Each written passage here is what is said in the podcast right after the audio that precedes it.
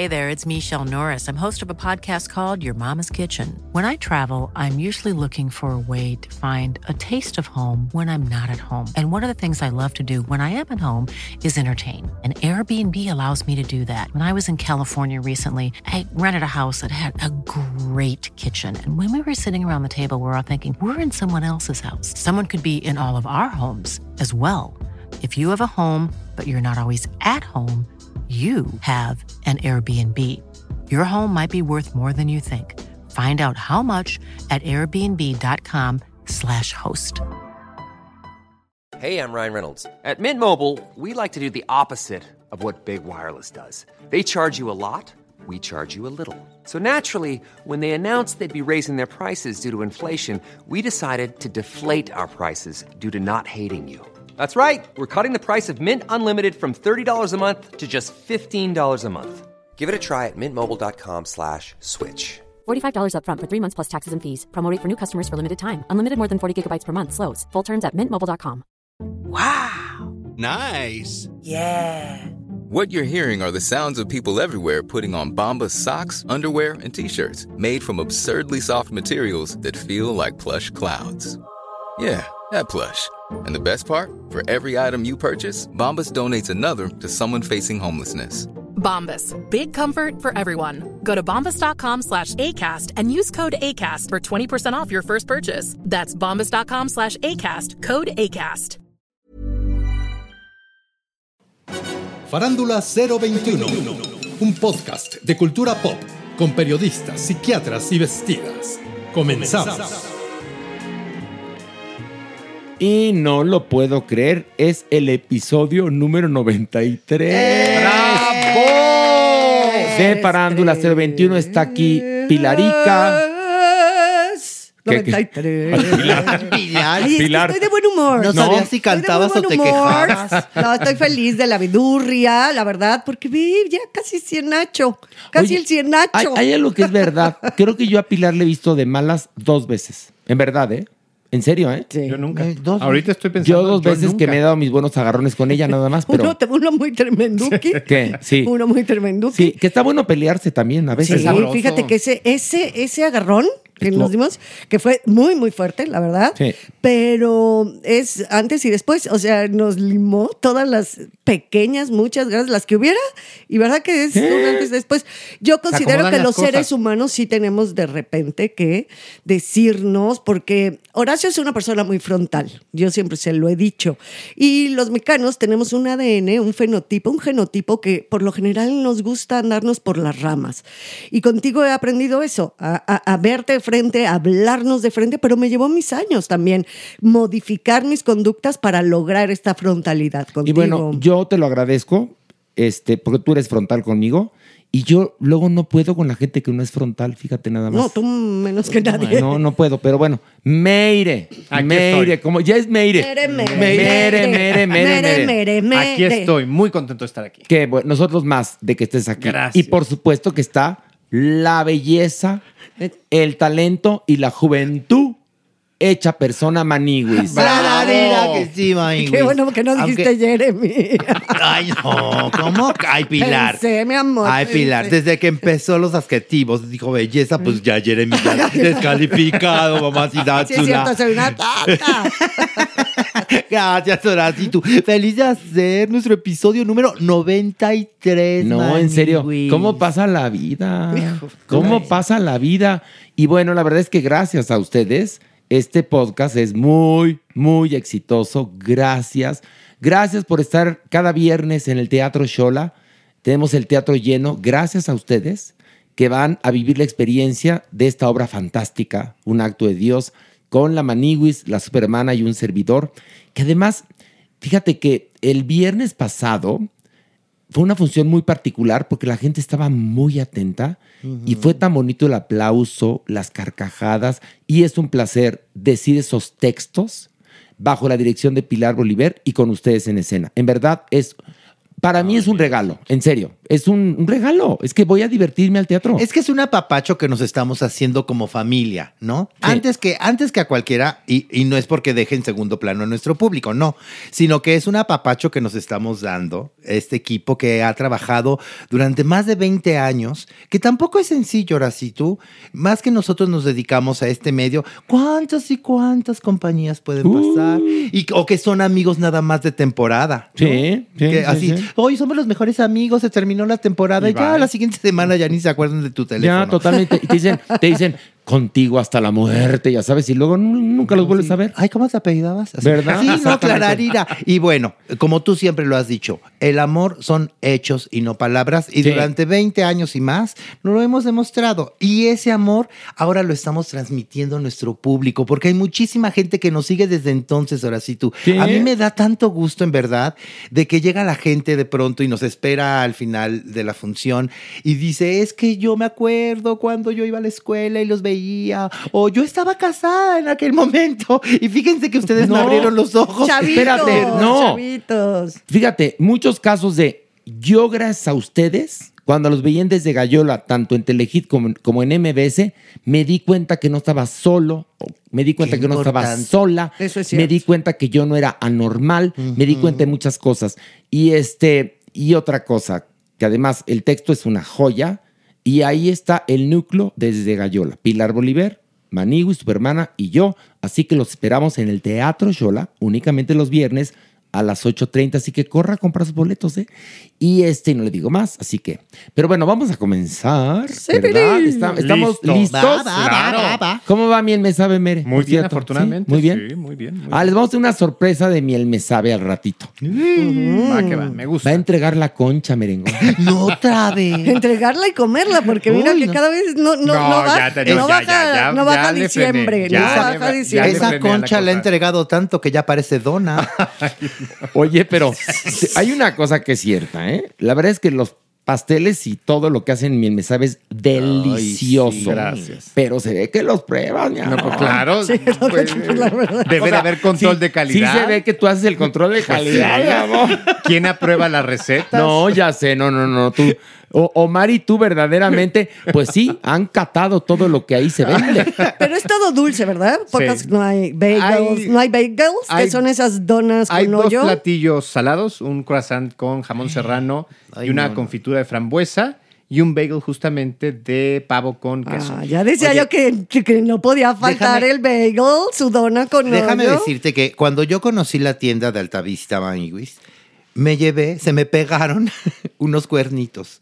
Son los mejores cuernos que he probado en mi vida. Y por, los- y por eso Yuri, la entra, y cantante por que es eso, gordófoba. Bueno, por eso entra re bien el chiste. La Maniwis le prestó su cuerpo tipo boiler. entra cañón el Lo- chiste. soy tan profesional que tengo que llenarlo de calorías. ¿Qué tal si bajo de peso? No, sí, totalmente. Bueno, vamos a iniciar con esto. Ver o no ver. Y agárrense porque traemos cosas que están muy, muy chidas en verdad. Y vamos a comenzar hablando de Los Fabelman, esta película que estará disponible en los cines a partir del 26 de enero y que en algunas plataformas se encuentra, pero bueno, yo les sugiero que la vean en el cine. Esta película, dirigida por Steven Spielberg y también escrita por él, nos cuenta su infancia, su adolescencia y el principio de su juventud. Es una familia judía que vive en Nueva York, que después tienen que emigrar a Arizona y posteriormente a California. Y cómo surge el amor de este niño por el cine cuando sus padres lo llevan a ver por primera vez el, el- el espectáculo más grande del mundo. El niño se queda así helado y entonces es que es muy bonita. La madre y el padre, que son dos personajes padrísimos. El padre es un genio y la mamá es una loca encantadora que interpreta brillantemente Michelle Williams. Y entonces en Navidad le regalan, bueno, en Hanukkah, porque ellos no celebran Navidad, le regalan un tren y el niño reproduce un accidente que aparece en esta película, en el show más grande del mundo, el espectáculo más grande del mundo, que un auto choca con un tren y el niño empieza a reproducir eso y la madre le dice, a ver, vas a romper el tren, ¿qué te parece si con la cámara de tu papá lo eh, filmamos, una cámara doméstica. Lo filmamos y así puedes verlo y verlo, verlo. Y así surge el amor de este niño por el cine y vamos a ver cómo pues llega la adolescencia, llega de alguna manera la juventud, cómo tiene que decidir eh, dedicarse este pues a otra cosa que no es el cine y luego tiene una crisis que lo lleva a empezar a trabajar en la televisión.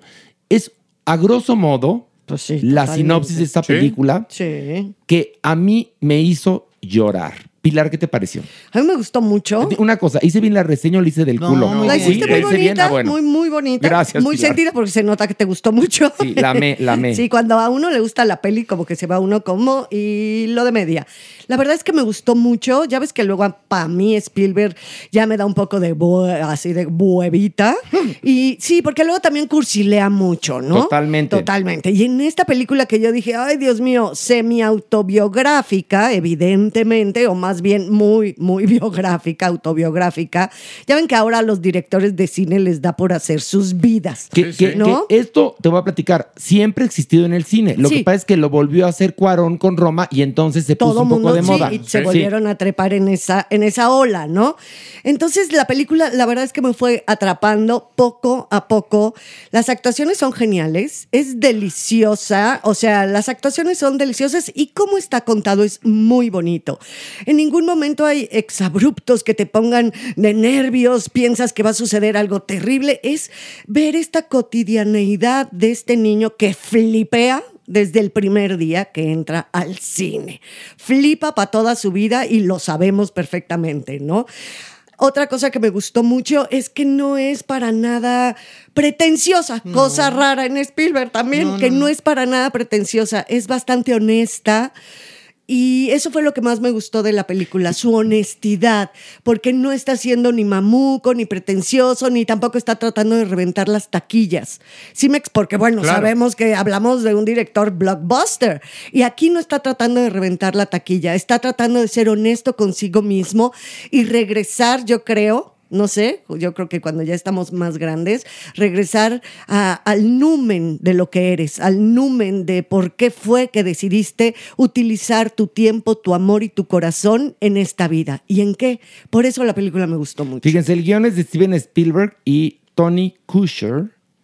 Este, el elenco es Michelle Williams, Gabriel Lavelle, Paul Dano, está Seth Rogen y todos están fantásticos, fantásticos, fantásticos. Y bueno, el trabajo de Steven Spielberg y Tony Kushner es increíble porque la película dura dos horas y media Y y no le, no, le, no le sobra un minuto. No. ¿Qué diferencia de la mamada de Bardo? Ay, bueno, Que no, es- no, no. pero ahí ves la gran diferencia. Pero Entre lugar- alguien egocéntrico, Sí, sí. que es, me imagino, Alejandro González Iñárritu, porque alguien en su sano juicio no hace Bardo, y un director que le gusta contar historias. Maniguis, lo acabas de decir, dos horas y media que se te van súper ligeras. Me encanta, oh. Un, es un beso al alma y un homenaje a su madre también, interpretada, como ya lo dijeron, por Michelle Williams, que está sensacional. Y ay, Maniguis, una vez más compruebo a lo que le dedica, a lo que le dedicas tu vida y tu corazón. Correctivo, sí, correctivo. Correctivo. Ya, ya le tocó, ya le tocó. Pues, ¡Qué otro. payasos! Era la frase del, del A podcast. ver, a ver, ya. eh, A lo que le dedicas tu tiempo y tu corazón te da de comer. Ándale, muy bien, muy bien. Fíjate, a ti te da de comer, pero también Y te da también me da correctivos. Como la vida misma, te Como la vida misma. Meire, ¿qué te pareció? A mí me gustó también mucho. Creo que, como bien lo dijeron, es una película con mucho de autobiografía. Es una carta de amor al cine, pero también es un poco una especie de, de explicación de muchos de los valores que él retoma o que le veremos en otras películas. De alguna u otra manera, quizás algunas referencias nos permitirán entender por qué aparecen en otros trabajos de él. Eh, estéticamente es muy bonita. Eh, también la, la narrativa es sencilla, sin ser muy pretenciosa. Creo que por momentos sí él se justifica, o, o por lo menos su, su- su personaje de, de pronto es un poco. eh, no maniqueo, pero, pero más perfecto de lo que pudiera ser. Sin embargo. ¿Demasiado bueno, de- quieres Quizás decir? demasiado bueno. Un o pelín, sin- un pelín. poquillo. Un pelín. Pero no, no cae gordo. es evidentemente muy entrañable. Y creo además que es perfecta para eh, el Oscar. Creo que por donde le busques va a estar nominada Sí, en todas partes. No, pues ya en los Golden también en ya se llevó. O sea, como historia, como producción, como actuaciones. Creo que va a ser una de las películas de la que vamos a estar hablando de premios, premios, premios y más premios. Mira, en una entrevista hace años, Steven Spielberg dijo que él filmaba sobre temas que le daban miedo. Por eso Tiburón, ¿no? Y la película empieza cuando están en Nueva York haciendo cola para entrar a ver esta película, los papás, y el, y el protagonista, que es Steven Spielberg, muy chiquito, de seis años, y entonces le dicen, mira, cuando lleguemos, este, se van a apagar las luces. Ay, no, me da miedo. No, no, no. Y, va, y van a aparecer las personas en la pantalla y el niño dice, pero, pero van a ser como de dos metros y nos van a atacar. No. Y el papá, que es un genio, porque el papá es un genio de la electrónica y la computación, le dice, no, mira, son 24 cuadros por segundo, que no sé cuánto. Y desde ahí empiezas a enamorarte. Y, El y-. Pilar, el vestuario, ¿qué tal? No, bueno, es una delicia. Porque tampoco es pretencioso. No. es un ejercicio de estilo de miren el vestuario, miren la dirección de arte, miren la coloratura. No. No. Es, es real, es honesto. Sí. Es que todos, todo depende desde el lugar del ajedrez donde estés hablando, de la pieza del ajedrez que quieres ser en ese momento. Por eso Bardo es tan inmamable. Sin perdón, que yo Sí, te digo sí, muchas, sí, sí, pero sí, sí. es muy inmamable porque del lugar desde donde lo está diciendo es pretencioso, soberbio, ególatra. Y fíjate, Spielberg, que es un monstruo del cine, o sea, obviamente, con una humildad que también creo que los años y la sabiduría te dan. Claro, Exactamente. Es una gloria de película. A ver, Mere, ¿ver o no ver? Indudablemente. Ver. Pilar, ¿ver o no ver? Sí, por supuesto que me encantó. Maniwis. Pero clararira, Maniwi. Y yo les digo, por favor, vayan a ver esta película. Es una delicia. Es un bombón. Es un bombón. Yo mm, me sorprendí al final de la película llorando, porque el final es, ay, es una belleza el final, en serio, no, no, no. Bueno, este, vamos ahora a hablar de otra película, nada más que es mexicana, se llama Ruido y está disponible en Netflix. Mere, ¿de qué va? Es la historia de Julia, una madre cuya hija desapareció hace nueve meses y pues que sale a buscarla. El periplo, justamente diría Pilar, de salir a buscarla, enfrentando la ignominia de muchos, inclusive los más cercanos, la perversidad de las autoridades, sumándose a estos colectivos de búsqueda, pues tratando de encontrar la esperanza de reencontrarse con el ser querido. Ahí está. Pilar, ¿qué te pareció? A mí me gustó, la verdad me pegó duro, duro, duro, duro. Sí, Es que... es- Perdón, pero es, es- que es muy fuerte y sé desde dónde se está diciendo, ¿no? Eh, la directora es una directora joven, es una directora que ha vivido toda esta época, ¿no? De unos años acá, como muy en carne propia, evidentemente, para poder contar esta historia de esta manera. O sea, claro que hay una manera muy interesante de contarla. No es una historia lineal que te No. vaya llevando, aunque evidentemente sí hay una progresión de tiempo, pero no es lineal, no es que acabe, eh, eh, empiece aquí la escena, aquí acaba, aquí es la mitad, no, Eh, es como desquebrajada, como la Miss, fíjate qué lindo eso Sí, me sí. acaba de llegar ahorita a la cabeza, es como, eh, como lo que está sucediendo, lo que está contando la película es desquebrajado, también la manera narrativa de, de Natalia Beristain es desquebrajada. Eh, Julieta Burrola no puede ser. Para mi gusto, tiene unos niveles y una cosa. potencia. Está contenida. O sea, sabemos que Julieta obviamente ha hecho cine, televisión, pero Julieta es una actriz principalmente de teatro.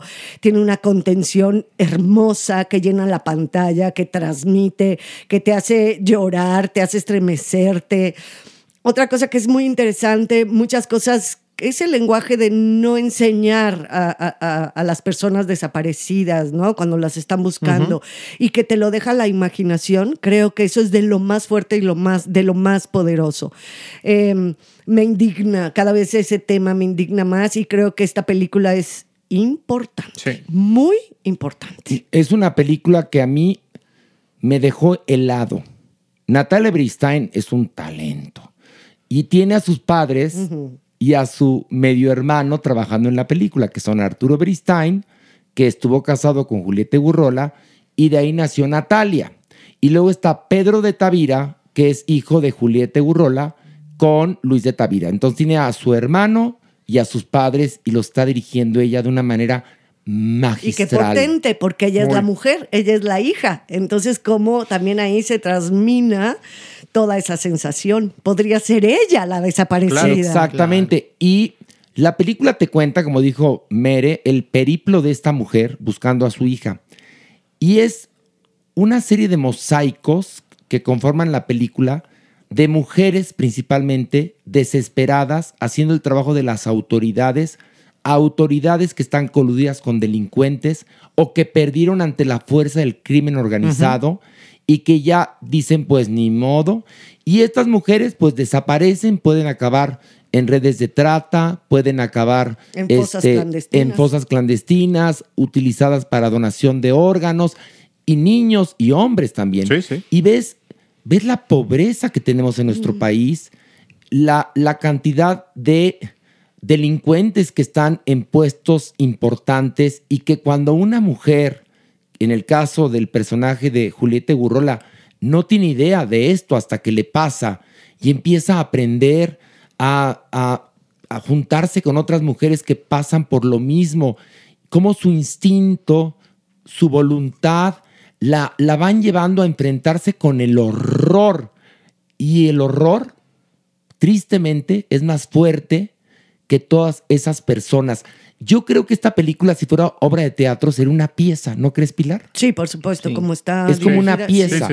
¿Por qué?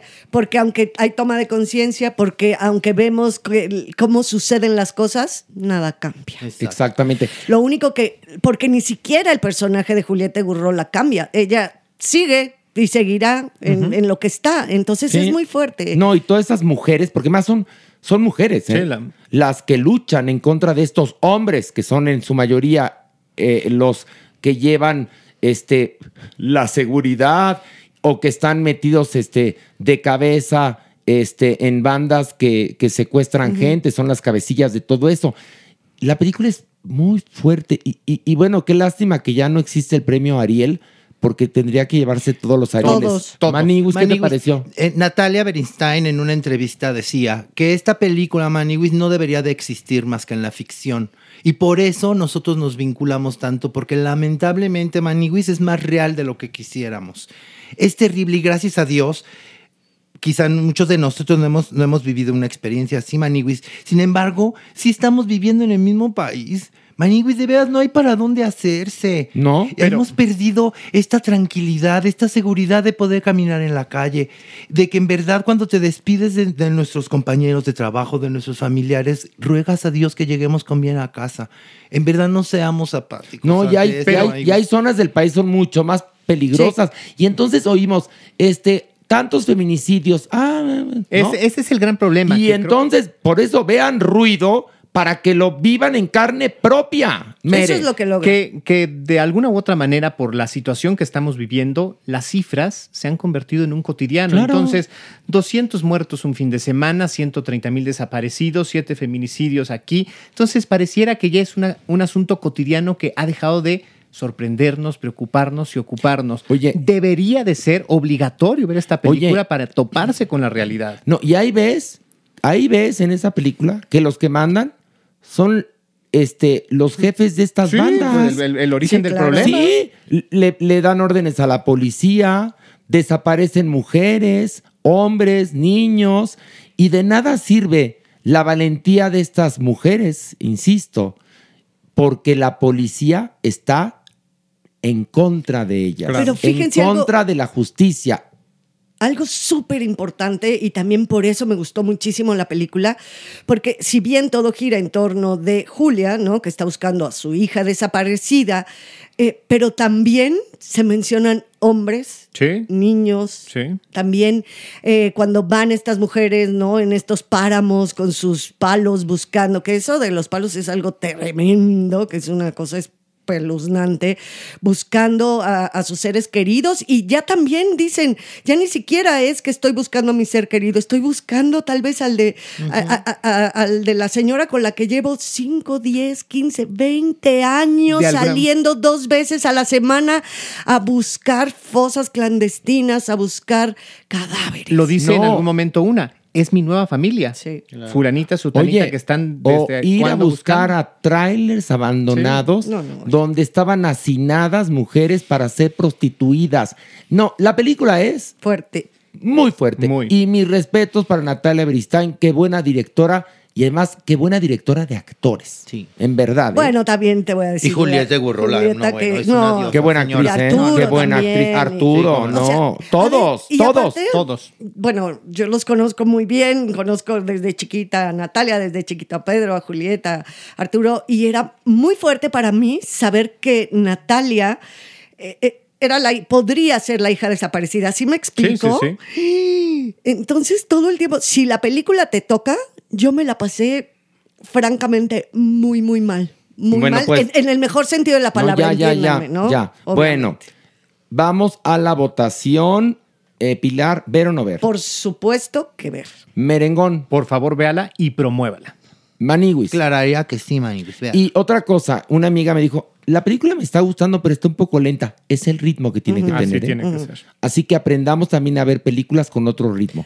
Yo digo ver, perdón. Sí, porque si fuera rapidita y así, pues sería otro género, otro tono, Sí, ajá. evidentemente, y estaríamos viendo una película horrenda de esas series espeluznantes que hacen. Estaremos viendo mujeres Exacto. asesinas en VIX. Exacto. Exacto. Que por cierto, no se acerque a ver Mujeres Asesinas que está en VIX, por favor, ¿eh? Es una cátedra de malas actuaciones, producción pobre y bueno, hasta misógina es la serie. No, no, por, háganse un favor. Y vea esto, que se llama Ruido, con la maravillosa Julieta de Gurrola, en verdad. Y bueno, en esta ocasión vamos a hablar ahora de mm, una serie que se llama El Paciente, que está disponible en Hulu. Son 10 episodios muy cortitos, duran aproximadamente 28, 30 minutos. Y nos cuenta la historia de un psiquiatra que recientemente ha quedado viudo, que es Steve Carell, que qué buen actor es. Hijo. Y bueno, pues la primera escena es él despierta, intenta caminar al baño y se da cuenta que tiene un grillete en el tobillo y que está encadenado a una cama. En ese momento viajamos por el tiempo hacia atrás y vemos que está dando terapia a un muchacho como muy atribulado que le empieza a contar sus problemas y que después de varias sesiones el psiquiatra le dice, creo que no te estás abriendo conmigo y si no te abres, no vamos a poder solucionar tus ataques de pánico, tu depresión y todo esto. Y entonces, después, ese muchacho resulta ser un asesino serial que es el que lo secuestra. ¿Para qué? Para que le dé terapia en su casa y le ayude a quitarse esa compulsión por matar gente. ¿Hice bien la reseña? Totalmente ¿Ya? bien. Ok. Y conté los primeros 10 minutos, Sí, ¿eh? sí, sí. No dije más. Pilar, ¿qué te pareció? Pues me encantó el, el trip. O sea, ahora sí que el quid, el plot de esta serie me parece genial. Hemos visto tantas y tantas de asesinos seriales, miles. De psicólogos, miles. Pero creo que combina estos dos grandes temas en una sola serie. Está fantástica. Ya me los eché y como son muy cortitos, da muy buen ritmo. Eso da un ritmo extraordinario para quienes estamos viendo la serie, porque no hay mejor manera de que te picas, te picas, te picas, te picas. Hay un momento en que no puedes, no puedes más que seguirlos viendo, porque como son cortitos, vas. La actuación es muy, muy buena, pero lo que más me gustó es el plot. Cómo lograr que estos dos grandes temas que se han manejado hasta el hartazgo eh, se hagan uno y se logra una muy, muy buena experiencia, pues, de thriller psicológico. Y, Eh, de- y también de thriller de asesino sí, serial. sí. O sea, por eso se juntan. Y esa la recomendé yo. Sí, Está genial. Sí, sí, Pero a mí me la recomendó el Pato Te Borghetti. salvaste. Y dije, le voy a hacer caso. y tuve buen instinto. Mere, ¿qué te pareció? Me gustó muchísimo, creo que mm, ya lo dijeron, parte de lo, de lo más mágico que tiene es este ritmo, no solamente por la brevedad de sus, de sus episodios, eh, la propia narrativa es muy, muy hábil, la psicología de los personajes muy interesante, este manejo de los bucles de tiempo, de ir y venir, también ayuda o contribuye a enriquecer y fortalecer la historia, me parece genial. Maniwis. Maniwis. Maniwis. Yo, al igual que ustedes, me piqué y me piqué y no podía dejar de verla hasta el final, Maniwis. Qué cosa, ¿verdad? No, no, no, no, no, está genial. Y me encantó ver a Steve Carell como en otra, en otra forma, ¿no? En, como fuera de lo que nos tenía acostumbrados. De la comedia, en cierta De la forma, porque él es un pues gran sí. comediante también. Y, y la verdad es que de- no, no, no se la pierda, en verdad, porque puede ser cualquiera, ¿eh? Sí. Puedes toparte con un asesino en serie, bueno, con un... Sí, un asesino en serie, es lo que es. O, o sea, puede ser cualquiera, Maniwis. ¿Y sabes qué es lo que más me gustó? ¿Qué? Que tiene tanta justificación el asesino en serie, ¿sabes? Cómo se vuelven dependientes el psicólogo y él, uno del otro, durante su encierro. Pero lo que pasa es que te explica el personaje por qué tiene la necesidad de matar, que, que, que son, es terrible, sí. No, no, no, terrible. Pero no es que justifiques, entiendes. Exacto. Entiendes Entiendes, y dices, es nefasto, pero entiendes, ¿no? Y bueno, no, es que no. Y no- también cómo se quiere salvar, o sea, cómo quisiera dejar de hacerlo, pero no puede porque es una compulsión, ¿no? que viene de, porque además, eh, justamente en, en los primeros 10 minutos del primer capítulo, él llega al psiquiatra y lo primero que le dice es que su padre era muy violento con Sí. él. Eso sí se lo dice. Y bueno, ¿cuándo se abre con el psiquiatra? Cuando tiene al psiquiatra secuestrado. Yo la adoré, en verdad, ¿eh? Genial. A ver, ¿ver o no ver? Ver, claro. Ok, Maniwis. Clararir, a ver. Pilar. Pero por supuesto, te la comes, pero rapidito. Yo también digo ver. Ga. No, no es cierto, ver. vamos, vamos, re Ay, bien, ¿eh? Puro ver y ver y ver. Puro ver y ver y ver, ¿eh? Bueno, Very, very. yo espero que esa tendencia no cambie con el siguiente análisis, que es, ustedes lo pidieron, ¿eh? Matilda, el musical que está en Netflix. Pilar, cuéntanos de qué va. Bueno, ¿de qué va? Evidentemente está basado en la célebre novela de Roald Dahl, eh, Matilda, ¿no? Matilda es una chavita, en este caso, en esta película, tendrá unos nueve años más o menos. Es un genio de chamaca, o sea, tiene una mente brillante, lúcida, pero tiene un pobemón. Eh, fue este no deseada, su concepción fue no deseada. Entonces los padres la odian, sus padres la maltratan terriblemente, la ignoran, la sobajan, o sea, le hacen unas cosas espeluznantes y bueno, ni siquiera la meten a la escuela, se les olvida que tiene que ir a la escuela, hasta que llegan las autoridades de la escuela local cercana a decir que porque esa niña no va a la escuela. Total, al ingresar esta pobre niña, que es un genio, ¿y saben dónde se refugia? Que eso es muy bonito para todo este hueco emocional que tiene en los libros y en el conocimiento. Y también tiene un don especial. La telequinesis. O sea, es un, es un personaje adorable que su vida va a cambiar evidentemente cuando entra a la escuela. Esta escuela está dirigida por un monstruo que es la directora. Que, que es la, la señora Tronchatoro. Tronchatoro, que es lo máximo, que es la directora, pero esta directora es muy peculiar porque odia a los niños. No hay cosa que más deteste. Pero Matilda, con todo su conocimiento, pues, se va a encargar de poner las cosas en su lugar. Ya, no digas más. Exacto. Ya no digas más. Pero fíjense, bueno, este, este autor del cuento de Matilda, Roald Dahl, fue el mismo que escribió Charlie y la fábrica de chocolates. Y bueno, eh, primero vimos la película hace muchos años con Danny DeVito, que era genial. Y después se hizo la versión para teatro musical, que es esta. Que el musical yo lo vi y es espléndido. Pero nunca hubiera pensado, yo, yo, yo, yo, yo, que la versión cinematográfica fuera mejor. Mucho. Y es que, claro, en, en el teatro, por más eh, dinero que tengan y la producción y todo lo que quieras, muchos de los efectos no se logran a cabalidad como lo logran y lo consiguen en la película. Y una mención especial para Emma Thompson, que hace a la perversa Tronchatoro, porque en el teatro ponían a un hombre. Porque daba muy bien el efecto de una mujer robusta, etcétera, ¿no? Y yo dije, van a poner un hombre en esta versión, ¿no? Cuando, cuando vi, dije, se parece a Emma Thompson. Y luego dije, ¡ay, es Emma Thompson! Y la niña tiene un ángel. Ay, no, y no, la dirección no, de arte es perfecta. Las coreos. todas las, Las coreografías. coreografías. ¿Te, te crees que ocurra todo eso en ese mundo? Eh, la mente brillante de Matilda y luego el amor que surge entre ella y su profesora. maestra. Sí, es Que es hermosísimo. padrísimo, padrísimo todo lo que sucede ahí. Yo amé, amé, amé, por favor, mate por ver Matilda el musical en Netflix. Mere. La adoré. La empecé a ver con reticencia. El arranque no me encantó, pero después la disfruté enormemente. Tiene Ángel a cabalidad.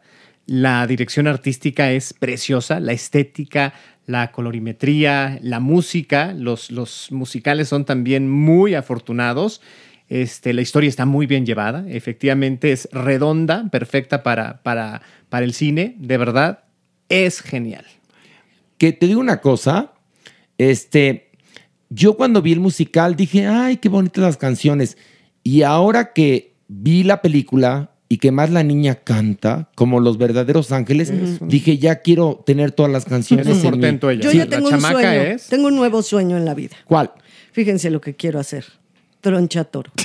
O sea, Ay, yo no, veía, genial. no, Sí, sí, yo veía y decía, "Ah, ya hay un personaje que quisiera hacer en mi vida. No es delicioso ese personaje y hecho por Emma Thompson. ¿Sabes por qué la reconocí? Por la lengua, la lengua y los dientes. Por eso la reconocí que era Emma Thompson. No, yo tuve, ¿sabes qué O sea, estuve así luego dije, ¿es Emma Thompson? Sí es. Y cuando hace aquí tiene un gesto muy A ver, particular. Y entonces ya fui, evidentemente. yo- y- y- pero quiero hacer ese personaje. Voy a empezar a tomar clases No, de canto. no, si se espérate. hace en México, ver, yo lo voy a hacer. Te voy a decir una cosa. Te voy a decir una cosa. Quiero ser Yo, Tronchatoro. Cuando vi a Tronchatoro y, y dije, se parece a Emma. A ver. Y entonces me metí al internet Movie Database y vi que era Emma Mm. Thompson. Dije, te beso los empeines, Sí, Emma no, qué. Y si se hace aquí en México, tú serías perfecta. Quiero Nada ser- más que tendrías que someterte a la dieta de Jeremy Cruz. No, ¿saben No, qué? porque es botarga. Es no, botarga. no, porque, no, no, no. Hay una cosa. Por eso en la, en la obra lo hacía un hombre robusto. Sí. No, claro, porque, en ella teatro tiene tiene que ser, ser. enorme. Y Pilar, tú eres verdaderamente una avispita, eres muy delgada. Entonces sí tendrías que irte a vivir a miel, ¿me sabe? Pues ahí está. Y que el cuerpo te haga el menú. Pero si la el no, ¿para se qué hace menú? ñeco. El pastel Bruce, que además a mí me dio una enorme alegría. Es igualito al de miel me sabe. No me, no me estaba yo viendo la película y hacía las mismas caras de Tronchatoro. Tú serías perfecta, ¿eh? No, así, ah, y con la felicidad esa de que odia a los niños, yo me moría de la risa. Oye, pero métete a clases de canto porque algún día la montarán en México. sí, porque, Ojalá. porque la verdad es que... Ay, pero ¿quién la va a montar? No, ya pero me- espera. Ya me dio miedo. ¿qué? Espera, porque cuando canta, pues yo estaba muy atenta, porque la verdad es que me enamoré del personaje como lo hace Emma Thompson, evidentemente, ¿no? Y yo decía, a ver, que no cante mucho, que no cante mucho, porque si canta poco, pero ya no, luego se echa un, todo un, ahí se echa una rola Pero te voy a contar una cosa. Hay Manolo Fábregas, que fue un gran actor y un gran productor y un gran director, no cantaba, pero era musical. Y entonces podía hacer al profesor Higgins en My Fair Lady Y o al podía hacer en el tejado, ¿te al violinista en el tejado, igual que Rex Harrison, que no cantaba. Entonces, yo creo que si te pones a, a- ahora sí que a currar con las clases de canto, bueno, veme a mí. Mira. Bueno, no aprendí a cantar para un acto de Dios. Sí, sí, sí, sí. Bueno, pues Bueno, tengo esperanza porque me encantaría No, ser ese sería personaje. genial. ¿A poco no estaría padre? No, Clara Maniguis. Oye, es una delicia este musical de humor negro. Es el mejor ensamble infantil que yo he visto Sí. en muchísimo tiempo, Maniguis. Todos con un ángel. Amén de la protagonista. Obviamente te enamoras en el primer segundo. Yo no sé por qué empezaste a verla así como de Mamonzun. Pero qué mamón, yo la amé desde el primer Oye, minuto. claro, el primer número Pero, musical con los bebés. a ver, A Mere- es Ese me costó trabajo a mí. Mele, A mí me relájate. La estás pasando mal con el señor. No, no, no, no estaba ahí ese día. No, no, no. Ah, no, ya, no, por Por eso eso. no te dio Ah, servicio bueno. el señor. O quizá en el fondo quiere ser mamá. No, no, capaz. Y ver tantos bebés le llegó. Oigan, está, envidia. está en las redes, si lo buscan, el video cuando esta niña, a la protagonista de Matilda, le dan la noticia, cómo se emociona, porque le, está en una videollamada y le dicen, bueno, pues mira, tú has demostrado que eres disciplinada, que eres, este, que eres muy musical, cantas muy bonito, eh, que tiene las características y bueno, pues tienes ya el papel de Matilda. Y la niña empieza, ¡ah! y los papás la abrazan. Y, no, la niña es preciosa. No, aparte es un además. prodigio de chamaca. Totalmente. O sea, actoralmente, cuando hace las narraciones, que son partes muy, muy difíciles, amén de que muchos chavitos pueden cantar bonito, de que pueden bailar bonito, actoralmente lo que hace, sobre todo cuando está haciendo la- el, el cuento, cuando está narrando los cuentos, que también es divina la dirección de arte, ¿eh? Eh, es, eh, vean la gestualidad, eh, la corporalidad, cómo interpreta, cómo se mueve, cómo significa cada palabra, perdón, pero es una clase de actuación para varios. Pues ahí está cuando naces con dones. Ese es un don lo que tiene esta niña. Y sí, Maniguis, tienes razón. A mí, que ustedes saben que el musical me cuesta trabajo, lloraba, aplaudía, berreaba. es el musical que puedo decir hoy por hoy, en película, que he visto que más me ha gustado. Y miren, si usted este, ama esta película, después nada más para sentir la diferencia, ponga el canal de las estrellas. Y después ya, ¿Para regrésese. qué? Para que No, vea la Horacio, realidad. ¿por qué nos tienes que llevar a eso? Para que vea la pinche realidad. No seas tronchatoro. No, yo, no, no es tronchatoro, es abrirle los ojos a nuestro público. Amo las trencitas. Todo quiero de esa película. Todo me gusta. La direct, todo me gusta. Bueno, no te voy a decir una cosa. Es más, el papel de la maestra originalmente Eh, era una mujer ¿Miel? caucásica. Ajá. Aquí lo hace una, una chica este, afrodescendiente. afrodescendiente. Ni Perfecto, perfecto, No, es perfecto, sí, es perfecto. supuesto. Todo entra en la convención perfectamente. No, es perfecta esta película. Y yo me voy a adelantar. Ver. Claro. Mere. Pero, pero por supuesto. Ver, ver, ver. Ah, pues dígalo. Pero en serio. A ver, di. Ver. Ga. Ok, perfecto. Clararira que ver. Ga. Ga. Ok. Pilar. Super arche recontra ultra ver. Ga. Ok, perfecto. La. Bueno, cambiando de tema, les quiero invitar, así que ojalá y vayan, que va a estar padrísimo este evento que va a ser el próximo sábado 21 de enero a las 12 del día en la librería Porrúa que está en el bosque Chapultepec, que es una, una experiencia fantástica llegar a este lugar, porque hay libros, hay un café padrísimo, ves el lago, es fantástico. Ahí va a ser Sergio Pérez Grobas, que además de ser uno de los productores con los que mejor he trabajado a lo largo de mi carrera, es una gran persona y es un gran escritor. Y va a presentar su libro Mis Fridas Sufridas. El libro es una delicia. Es chiquitito, te lo, te lo- así te lo, te lo bebes en dos segundos. Y además, bueno, pues van a tener ahora sí que el gusto de escuchar esta presentación donde va a estar Isabel Revuelta, que es una historiadora y escritora que es fantástica. Estás, va a estar Sergio Arau, que es músico y artista visual. Y bueno, pues obviamente Sergio Pérez Grobas, el autor del libro, la entrada es libre. Hágase el favor de ir a un lugar tan fantástico como esta librería por Rúa. Y bueno, pues además, y de paso compran el libro. ¿Qué- A Pilar, ver, ¿de qué bueno, va? es que yo Cuéntanos. quiero- bueno, nada más les quiero Es que tú ya lo presentaste en otro Claro, lado, ¿no? Tuve el honor y la verdad la delicia de presentar este libro en la librería Elena Garro, Fernández Leal, en Coyoacán. Y de verdad no saben cómo he reído con este libro. Es una delicia, es divertidísimo.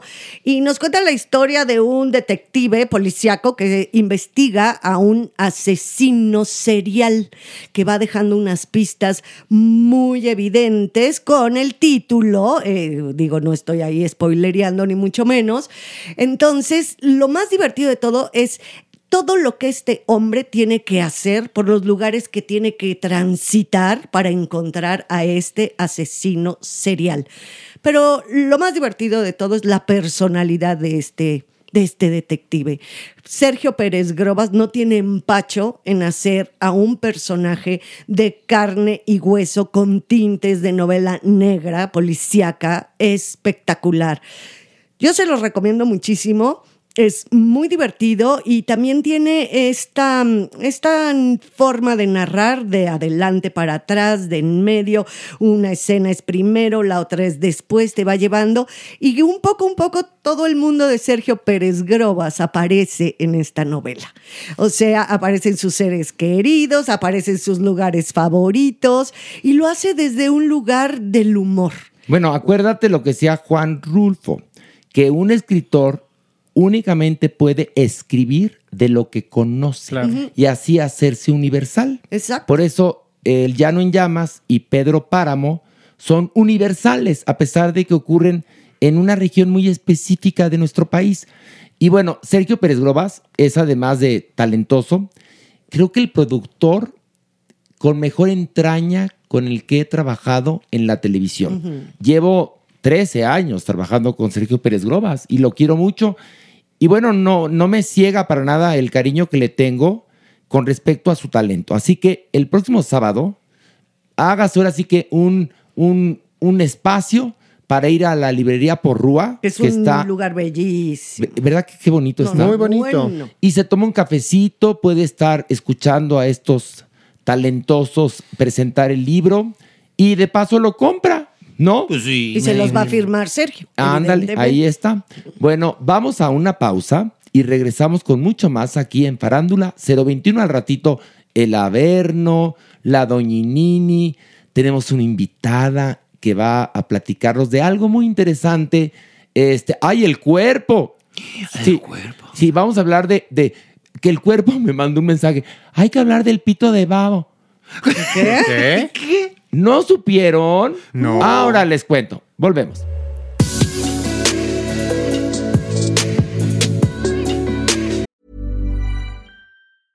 Late bloomers tend to have more curiosity. They tend to have more resilience. There's stories and mythology that this country has woven around black men. What if everything we've been taught is just all wrong? What's worth more than this fear right now? And that rising after failure is part of the glory of being a human being. Listen to deeply personal, insightful, and thought provoking stories from the world's leading thinkers and doers. Listen and subscribe to The Unmistakable Creative wherever you get your podcasts. Hey, it's Ryan Reynolds, and I'm here with Keith, co star of my upcoming film, If, only in theaters, May 17th. Do you want to tell people the big news? All right, I'll do it. Sign up now and you'll get unlimited for $15 a month in six months of Paramount Plus Essential Plan on us. Mintmobile.com slash switch. Upfront payment of $45 equivalent to $15 per month. Unlimited over 40 gigabytes per month. Face lower speeds. Videos at 480p. Active Mint customers by 531.24 get six months of Paramount Plus Essential Plan. Auto renews after six months. Offer ends May 31st, 2024. Separate Paramount Plus registration required. Terms and conditions apply if rated PG. Many of us have those stubborn pounds that seem impossible to lose, no matter how good we eat or how hard we work out. My solution is PlushCare. PlushCare is a leading telehealth provider with doctors who are there for you day and night to partner with you in your weight loss journey. They can prescribe FDA-approved weight loss medications like Wagovi and Zepbound for those who qualify. Plus, they accept most insurance plans. To get started, visit plushcare.com slash weight loss. That's plushcare.com slash weight loss.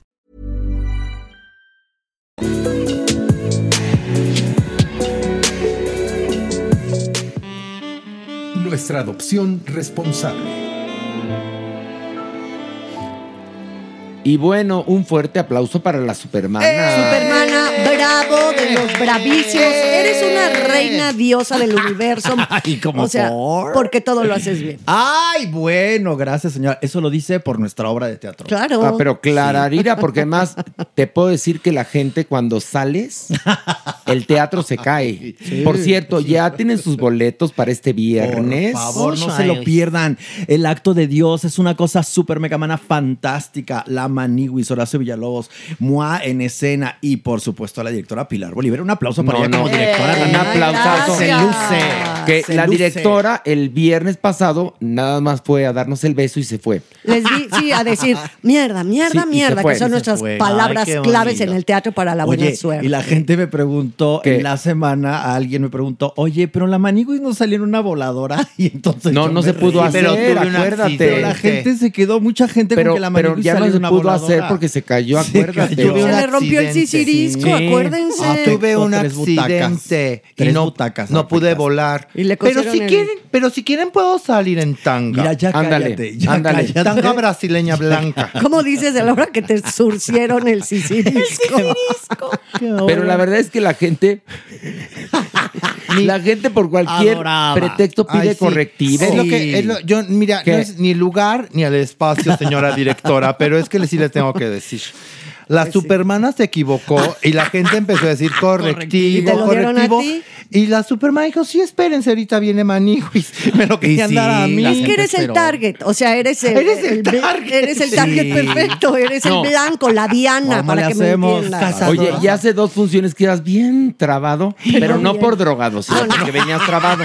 La lengua trabada, para La que entiendan. cuando- hay días que uno trae la lengua trabada, sí. Una función nada Así más. pasa. O hay alguna palabra Claro. que luego pues no puedes decir que es recurrente en Pero tu mi trabajo función teatral. pasada fue impecable. No, mana, si te pierdes no te hubiéramos podido encontrar.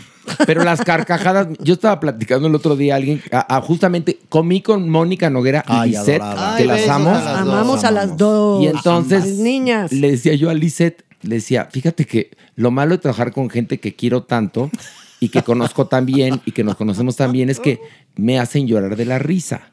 El día, es que hay- el día que Ay, no, la hace dos funciones. Hace dos, sí. Que eh, toca un correctivo.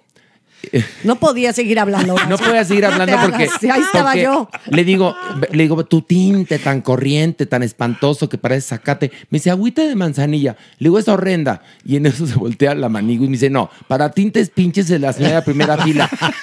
Y yo no podía, no tenía que reírme y empecé a llorar de un ojo de la risa. Pero no podíamos seguir, el público, No podíamos y seguir. todos de la Es risa. que la verdad sí tenía pelos de y la primera en divertirse, la señora. Eso también hay que decir. Sí, porque gracias al divertirse. Público que juega con nosotros. Que. Es esto, que es que, el público es, de alguna manera, nuestra familia, Sí. sabe perfectamente nuestro humor y se hace cómplices. Oye, Sí. Horacio, no, cuéntales por favor nada más el día que había dos personas que tenían carita de ¿qué, qué hago aquí? ¿Te No, no, acuerdas? no, pobres. ¿eh? Bueno, vieron la obra, el reparto y todo, y dijeron, todo. wow, ¿no? Qué padre. Pero todos los chistes que manejamos y cosas que decimos aquí en el podcast, pues se replican en la obra, ¿no? Algunos, sí, Algunos. sí, sí, sí. Entonces, ¿qué tal? ¿Cómo les No, dijiste? no, cuando lo de. cuando- es que cuando cantamos el himno de la condesa. En la condesa, donde la verga casi que es más gruesa. Bueno, creo que los únicos dos del teatro que no sabían el himno eran esa pareja. Y estaban con cara de.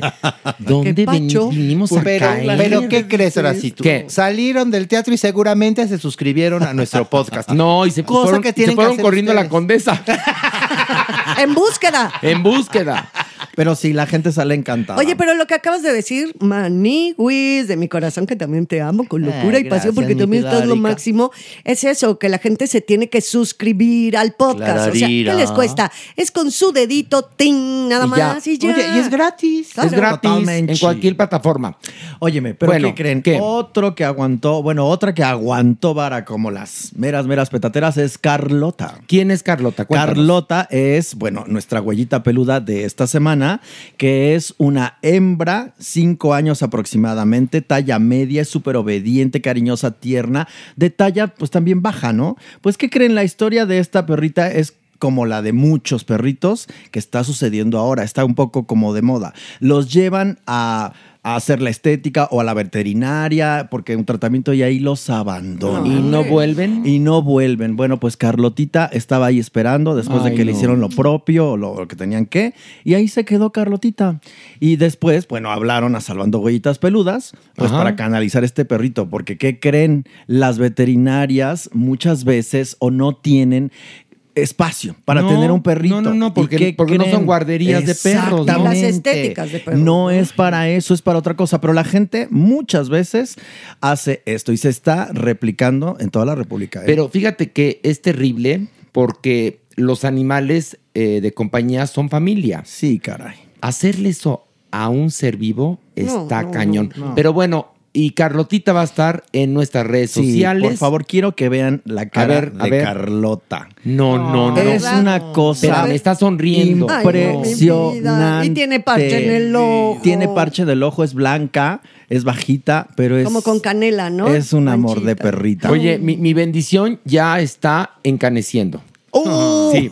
Entonces le digo, mira, bendición, ya eres bicolor. Y ella me voltea Pensé que le y ibas a me decir, ya eres mira. Ella, viejita. Pues no, no, no, yo no sé No ni es qué edad viejita. tiene. Es que No no, es sé ni Es qué edad no tiene. es tan, tan grande. ¿no? Yo creo que, que bendiciones como Mame no tiene edad. Exacto. No, porque llegó como de cuatro añitos y ya está cumpliendo tres años en mi casa.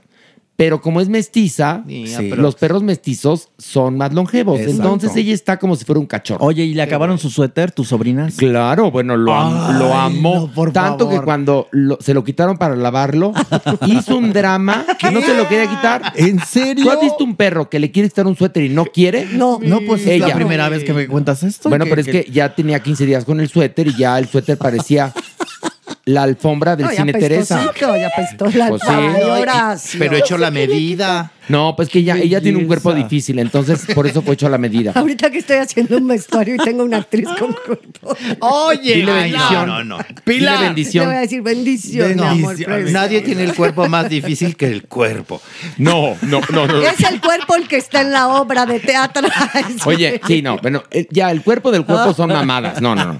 Yo hablo del cuerpo de mi perrija que me salió de pata corta, pero de tronco largo. Larga, pero de corazón grande. Ay, no, es un Ah, amor. sí. Y cuando me ve sonríe. Ay, es que es lo máximo. Pero bueno. Y ella gusta de los albañiles, así como de otra cosa. No, ella, ella, le chifla. cualquier persona que llega a la Ah, casa, le ella le hace ¿En fiestas. serio? Ella no tiene problema. Pero los albañiles le chiflan. Te digo que cuando hubo obra en casa de mi mamá, que ya estaba ahí, ella estuvo metida en la obra. Ella ahí Cuando, comentando cuando el la veo toda, toda blanca, dije, ¿dónde Se metió entre la cal. Claro. Porque Ella estaba ahí. Como el carácter y el ahora sí de cada animal, ¿no? Mis gatos, por ejemplo, como son pandémicos, bueno, los adopté en la pandemia, no les gusta la gente diferente, o sea, No, nada más pues soportan no. a Luis, el, el- el señor que me ayuda a hacer cosas en la casa, de plomería y todo esto, también tienen lo suyito. Ok, ¿verdad? ok. Y tu chica Y a Chuy, ¿no? ¿no? Sí. Que es la señora que también me ayuda en la casa. Nada más a nosotros tres le, les caemos bien. Todos los demás corren. No, no, no. les esta, esta no, no tiene un corazón. Estuvieron mis sobrinas en México y dormía un día con una y otro día con otra. Así, ¿eh? Y, y el día de Navidad es genial. Esto es genial. Se sube al cuarto y mamá y yo, va, salte, salte, salte. Entonces se asomaba y luego se re- en reversa, cha, cha, cha, cha, se volvía, durmió con mamá. Pero bueno, Ay, qué yo no tengo carácter para educar un perro, yo los consiento.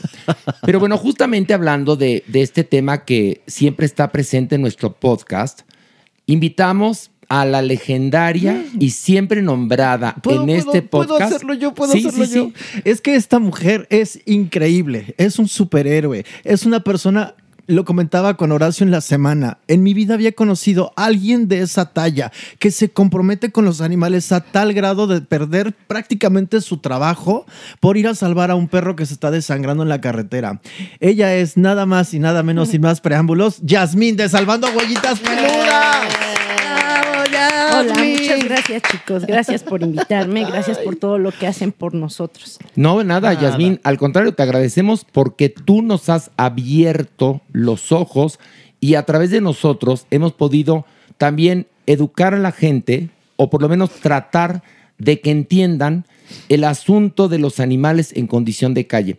A ver, Yasmín, una, una, una cosa que es muy importante. Todos los albergues de este país están sobrados de animales. ¿Qué podemos hacer las personas que amamos a los animales no para llenar o, aumentar la población de los albergues, sino para hacerle un favor al mundo? ¿Qué, qué tenemos que hacer? Porque, porque ya quedamos que sí, ayuda, pero no es suficiente que tú veas un perro en problemas y mandes la foto y ya digas, ya, yo ya ayudé. O en situación de calle. O en también. situación de calle, ¿no? Porque es tanta la población de perros y gatos y de animales en condición de calle que necesitamos mayor compromiso. Y queremos ayudar porque muchas veces creo que no sabemos cómo, ¿verdad, Horacio? Exactamente. E- e- El, protocolo. ¿Qué, qué podemos hacer como personas de a pie para poder ayudar en lugar de decir, ay, ahí te mando, ve- ven por el perro, ¿no? Para que lo lleves al refugio tuyo, como si el refugio de Salvando Uvitas Peludas fuera poco menos que, que yo te puedo decir, este, eh, pues, un lugar bollante. No, no, se hace con, con amor. Bueno, yo creo que antes que todo, este es lo que viene de casa, ¿no? Lo que te enseñan en casa, el respeto, el respeto a la vida, a cualquier ser vivo. ¿Y qué podemos hacer? Pues más que voluntad. No hay nada más que voluntad. Porque no se va a la universidad a estudiar el cómo rescato un animalito, el cómo lo trato. Yo creo que es más que nada voluntad y el deseo de, de- de ayudarlo, en verdad. Ok, pero la gente tiene el deseo de ayudar y entonces...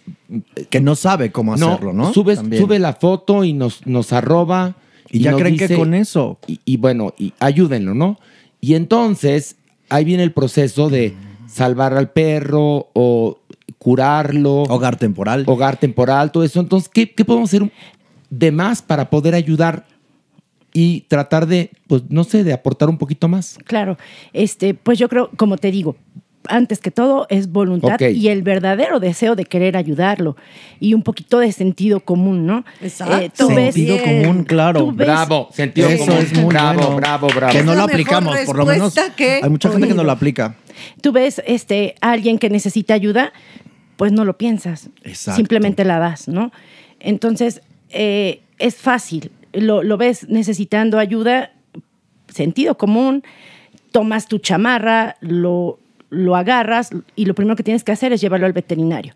O sea, un rescate no es, chicos, aquí está un perrito, ¿quién lo adopta? No, porque no son cosas, son seres vivos y necesitan llegar a un buen hogar. Mira, como lo hizo Yasmín eh, hace unos, unos días, resulta que le reportan una perrita que se estaba, o perrita que se estaba desangrando.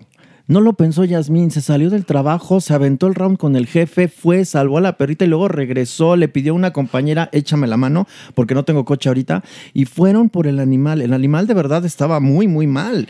Y, y todo eso, bueno, entiendo que Yasmín tiene una talla de gigante, ¿no? Pero nosotros podemos activar también, si vemos a un perrito que es maltratado, que si vemos a un perrito que está en situación de calle, no nos cuesta nada dar cobijo y después canalizarlo. Pero ser más activos, súper, Exacto. Yasmín. Sí. Creo Sí. que eso es lo que nos falta. Muchas veces, sí, con los seres humanos mismos, muchas veces nos quedamos pasivos, sin hacer, sin accionar. Creo que deberíamos de eso, de tener una cultura de la acción, de ayudar, de ser buenos samaritanos, con, tanto con un animal como con una persona. Entonces, muchas veces nos paralizamos porque no tenemos esa, esa educación de la que estabas Por hablando. eso, por eso. Yasmín, Maniwis. Dijo algo muy, muy importante, ¿Qué, que todo empieza desde casa. Señor, señora, si usted ve a su hijo que de pronto patea al gatito. No, no, no. O empuja al perro. No, no. O lo está agrediendo. Es momento de poner atención, señores. Porque después usted puede Escala. ser el golpeado cuando el niño crece. Claro, que escala. Claro. Sí. Después Por puede ser favor. una niña. A ver, por favor, no es ninguna gracia que un niño maltrate a un ser vivo. En verdad, señores, pongan mucha atención porque eso también nos está hablando de otras cuestiones que pueden ser mucho más peligrosas. Los tiraderos de basura Y es- ahora hay, eh, se está eh, buscando que ya no sean los caballos los que van llenos de basura a no. transportarla de un lado a otro. No sé si ustedes lo conozcan. Bueno, resulta que hay muchos reportes de estos caballos que son muertos a patadas por estos fulanos cuando ya los animales, esas bestias ya no pueden caminar más y se dan por vencidas tirándose. Hay tirados a patadas, los vuelven a levantar para que sigan. Eso no puede seguir y eso empieza desde casa. Y, y empieza con educación, en primer lugar. Y si usted nos está escuchando, es por algo. Algo de este podcast le hace clic. Sí, claro. ¿No? Me Sí. imagino, ¿no? Y, y hay algo importante. Por ejemplo, el gusto por los animales es opcional, pero el respeto es una obligación. Ay, guau, no hay está más muy que bueno eso. también. Entonces, es, es muy sencillo el, el tener empatía. Sie- Siempre les digo, ponte tú en su lugar. O sea, ¿qué te gustaría que hicieran por ti si tú estuvieras ahí? El caso en concreto que estaba diciendo Supermana de- del perrito de la semana, literal, fue así. Te mandan las fotos como se las mandan a Horacio y ya, se acabó. ¿Y qué hiciste tú, no? Entonces, eh, esta persona nunca, nunca exponemos a nadie. En nuestra página es impecable, no es bien, amarillista, jamás exponemos a nadie. Mi comentario fue, sociedad de doble moral. Si a ti te cayó, digo, Es perdón. te limpiaste. este, eh, la persona esta hace un comentario y, y se justifica y dice, yo iba en el camión rumbo a mi trabajo. ¡Ey! Yo estaba en mi trabajo y yo estaba a dos coche horas y y, a dos coche. horas de donde tú, bajando unas escaleritas de un camión, podías hacer algo. No quisiste. Lo que, lo que Simplemente tú dijiste, no quisiste. voluntad y sentido común. Oye, y el perrito abandonado, el, el- el chiquito chihuahua cieguito, qué bárbaro. O sea, Jasmine subió hace poquito un perrito, Chihuahua, sin vista, que dejaron abandonado. a- Eso no se hace. Ya octogenario el perrito, por decir Hazme algo, muy viejito. hazme favor. Y salvando agüitas peludas, no ve. O sea, ellos van y actúan. Pero ¿qué creen? También hay una población de casi 70 perros. Jasmine, ¿cuántos Sí, tienes? es que eh, 77 entre perros Bueno. y gatos. Pero eh, es, es algo terrible porque, por ejemplo, nos saturamos. ¿Por qué? Porque las personas hacían eso. Mandaban la foto, entonces la ves y dices, no, o sea, no, ahí lo vas a dejar. Entonces, nosotros ya no podemos hacer rescates, todo corre por nuestra cuenta de nuestro trabajo. Eso Cuando es algo que, perdón que te interrumpa, eso es algo que quiero también dejar aquí muy claro. Esta mujer que está aquí, por eso la, la queremos muchísimo, porque ella nunca ha pedido un centavo. Y esta mujer, ella ve cómo se las arregla, pero Pi- Pimienta, la perrita de la semana pasada que estuvimos promoviendo, estaba plagada de sarna y a la perrita todo el mundo la pateaba y tal. Bueno, salvando huellitas peludas, como ustedes pueden ver en nuestras historias, está impecable. Pues no, pues lo hizo con su dinero. Eso es voluntad, eso es querer. Bueno, ¿Y no hay miedo también? De repente vas caminando, ves que un perrito se está desangrando y demás y dices, dioses, ¿qué hago? O un perro que está en una situación de calle y piensas, lo agarro, me va a morder, me va, me, vo- A ver, me voy a enfermar. muy buena pregunta. Me voy a enfermar, me voy a contagiar de sarna A ver, si agarro Yasmín. este perro. Eso nunca A ver, una, una, yo sé que eh, por tu mente no pasa, pero la gente que nos está escuchando. Lo cree a veces. ¿De qué manera podemos eh, acercarnos a un animal en Ajá, condición de que calle? El protocolo, digamos, O sea, si hay animales que se vuelven Sí, porque agresivos. al rato van a decir, yo intenté rescatar un perro y me, Me mordió. mordió. De- ¿Cómo se le acerca a un Eh, es que- animal? es que sabes que es algo muy curioso, este Horacio. Tal vez ah, aquí crean que es broma, pero ellos sienten, es real, ellos sienten. Yo la primera vez que, que- que tomé un peludito eh, era Cindy, mi hermano me ayudó con dos de sus amigos, tres fracturas de cadera. O sea, ella pudo habernos atacado Claro. jamás lo hizo. No sé si ella sentía o yo creo que sí, pero la verdad es que no se va a la escuela a, a- a estudiar esto, ¿no? Ya, ya. Eh, o sea, es algo que, que te nace y no lo piensas. Pero es un don. Si hay un don, yo siento que sí, que Sí, claro, claro, que sí. sin duda, hay personas que tienen una relación inmediata, ¿no? Está, se establece una relación empática inmediatamente. El perro baja la agresividad o el gatito, que yo he tenido gatos salvajes, de repente tratarlos de ayudar y es casi imposible. O sea, traté de rescatar uno y tuve que llamar a los bomberos. O sea, la verdad, Sí, porque, o sea, los es por eso pregunté algo muy humano de este lado, ¿no? Yo no soy esa rescatista que sabe y demás. Si quiero ayudar y me da miedo, me voy a contagiar, me vaya a morder. eh, o sea, sí hay como preguntas que la gente cuando quiere ayudar también se puede hacer. Claro. Hay un punto importante. Mira, esa palabra rescatista, bueno, a, a mí en, en- en lo personal no aplica. ¿Qué, qué soy yo? Un ser humano como cualquier otro, un ciudadano que sabe sus obligaciones y simplemente las lleva a cabo. Es como ver un niño que se está ahogando. O sea, yo nunca en la vida fui a, a ver este, quién me podría decir, oye, ¿qué va a pasar si un niño se ahoga? ¿Cómo lo saco? Yo creo que, que es el, el, Te comprometes ahí Sí. en ese momento. el instinto. El instinto, exacto. En ese momento ves al niño ahogar y tú no la piensas. Claro, te te avientas avientas. por el niño. Entonces, Pero, por ejemplo, vuelvo, ¿eh? Estoy Sí, ahorita sí. un poquito de abogado del diablo. Si yo No, me aviento por bien. el niño, nos ahogamos los dos. O sea, yo, Pilar, vuelve. Sí, claro, sé que si soy la única persona que está ahí, me, me voy a aventar y nos vamos a ahogar los dos. A lo mejor no. No, a lo mejor no, pero no, sé. O sea, yo sé nadar en una alberca, Horacio, así, poquis. No, no sé nadar en el mar. No, por pero ejemplo. espérate. Tiene- a ver, tienes un punto muy interesante, ¿no?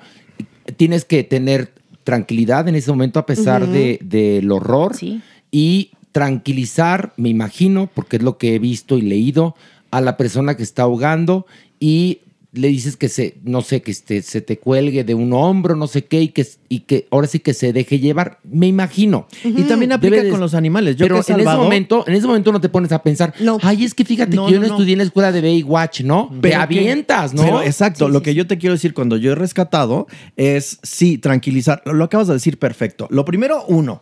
Después, al animal. Después, accionar. En caso de que haya agresión o algo, tratar como de contener. Y después de ahí, vamos a lo que sigue. Pero tiene que ser algo... Es que es, que es como... Ok, pero también, por ejemplo, algo me, me decían eh, con respecto a las manos, ¿no? Que le puedes acercar la mano en como para lugares, en el demostrarle. pecho, Por ejemplo, el pecho da mucha, mucha Bueno, confianza. es que, es el que lomo. es un tema que, que de verdad eh, muchos dirían, ay, qué, qué tontería, pero de verdad es bien complejo. Te voy a decir por qué, porque hay ningún re- rescate, o sea, ninguna situación de ayuda a un peludito es la misma, jamás. Todos son diferentes. Este, por ejemplo, hay un peludito sano que a lo mejor se está atravesando y lo, y lo van a atropellar. Tú no puedes corretearlo. Tú lo correteas y haces que lo atropellen.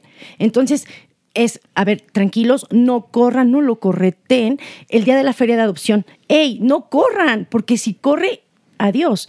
Entonces es tranquilizar. Que es Un peludo- perdón, el día de la feria, un peludillo se zafa y andaba como por ahí. Entonces era- voluntario, Dios. Exacto, un voluntario Ay, que muy no. amable Sí, y tal, sí, pero, bien él bello, pero- Lo, lo dejó así Ay, y no. salió corriendo el animal. Entonces, en rescatarlo, Ya.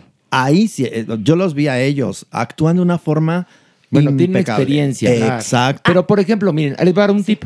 Si tú ves un animal en condición de calle y tienes voluntad y sentido común, vas al veterinario y le puedes decir, ayúdenme, no tal vez, ayúdenme, porque ustedes tienen experiencia tratando distintos tipos de animales con distintos este, tipos de temperamento, ¿no? Hay y así puedes este, ayudar, porque necesitamos más voluntad. Entonces, ya el animal llega a la veterinaria, se le hace ahora sí que su chequeo y si nos ayudan con un hogar temporal, si tienen la voluntad y las condiciones y si pueden, entonces ya podemos ayudarlos para que su animal encuentre un hogar. Yasmín. Este, lo, lo que dice Pilar e- es, algo bien, bien lógico y claro. O sea, dices, ¿cómo? ¿Cómo lo hago? Bueno, te decía, no, no todos son iguales, ¿no? Por ejemplo, hay peluditos que si están lastimados, sin duda alguna, te van a agredir, pero no porque sean malos, no hay animales malos, sino porque es una reacción. Claro. ellos, claro. ellos les duele, ¿no? Entonces, créeme que son seres tan maravillosos, son seres de luz que de verdad saben quién los va a ayudar. Eh, a lo mejor aquí voy a entrar en un, en un tema bien complicado, pero eh, el famoso antirrábico que ahora se llama bienestar animal, entre comillas, este, quieren agarrar al perrito, obviamente los agrede. O sea, ¿por qué? Porque siente la mala vibra. Entonces, llegas y a lo mejor, perdón, o sea, mi esposo me dice, ¿por qué les hablas como tonta? Ay, mi amor, ay, bebé. Créeme que entienden. No, en Sí. serio, Sí, entienden. Totalmente. Y, y- y como que dicen, ok, vamos a dejarnos. Entonces, ahí ya puedes a- a- ayudarlo, ¿no? Vamos. Porque también ahora- los sonidos agudos, perdón que interrumpa Sí. así.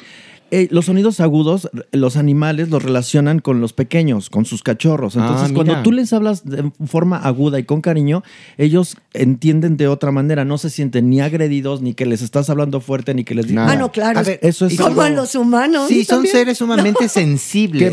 Qué. En donde ellos también están sintiendo, como bien lo dice Yasmín, la intención. Si tú llegas nervioso, obviamente vas a poner Lo nerviosa, sienten. digámosle así, a la víctima, ¿no? Entonces, sí, no, no les importe que parezcan tontos. Háblenles. Acérquense poco a poco. Deja, dejen que ellos los huelan primero, que se den cuenta que es la intención de ustedes es buena y procuren inmediatamente protegerlos. Oye, Yasmín, una donde- pregunta. donde- Perdón. es que donde yo a esta mujer dije, no sé a dónde vaya, es el antirrábico, que el, el perrito que dijeron, ay, se llevaron los perritos, ¿a dónde? Al antirrábico. Y ahí va Yasmín. Y que salimos con siete perros, ¿te acuerdas? Ah, sí, sí, sí. Ahí el- vi el- a esta a mujer hacer con cada uno de los perros que estaban ahí Ya. un trabajo. Desde acercarse, hablar, de, de cómo tener ¿Qué, esta qué aproximación. pasa? don, A ver, es un para, don. para que sepan, ¿qué pasa con los perros en el antirrábico, Yasmín? Es muy difícil. Hay, hay muchas falacias y, y- y de, y de verdad que sí hay una sociedad bien mediocre, una sociedad de doble moral. Y pues a papá gobierno no nos gusta invertir en algo que no nos reditúe, ¿no? Entonces, como los animales no votan, pues no me importan. Y como no hablan, pues peor. Menos. Porque la forma en la que tú los vayas a, a matar, porque eso es. Sí, los matan. Eso es lo que Este, pasa. Si es el no lo matadero. sabían, eso es lo que de- pasa. dicen que, que, que no, que ya no, que esto. Pero el trato es indignante. Mm. A ver, ese día que nos peleamos, porque fue el pelear, porque pelear es con el una fulanito. burocracia estúpida. A ver, cuate, director de, la- de bienestar animal, este. ¿A ti qué? O sea, me lo voy a llevar. Te- se va a ser responsable así. A ver, ¿te gustaría a ti vivir? Métete media hora. Métete media hora en esa jaula y me platicas qué sientes. Entonces no fastidies, o sea, es, es algo indignante. Mira, si vas a hacer que un peludito se vaya al cielo, que se vaya con dignidad, de verdad con dignidad, porque ellos tienen dignidad. Oye, y merecen los dignidad. antirrébicos de Estados Unidos son iguales, ¿eh? No crean que, que por ser primer mundo, no, no, no. Y claro, entre menos educado está un pueblo, peor nos comportamos Exacto. con los animales. Y, y hay algo bien, bien importante, ¿eh? Eh, Dicen, ya hay muchos. ¡Ay, qué fácil! ¡Mátalos! Sí, a toda madre, mátalos, no pasa nada. No, prevenir. Prevenir, señores. El Ese, esterilizar, el esterilizar es la solución a tanto dolor, a tanto dolor. Vamos eh, con lo que decía Pilar de, de- de los rescates, Horacio, chicos. Este, tomas al peludito, no, no recoges porque no es basura. Esa palabra es bien fea. Tomas al peludito, sí, no me gusta.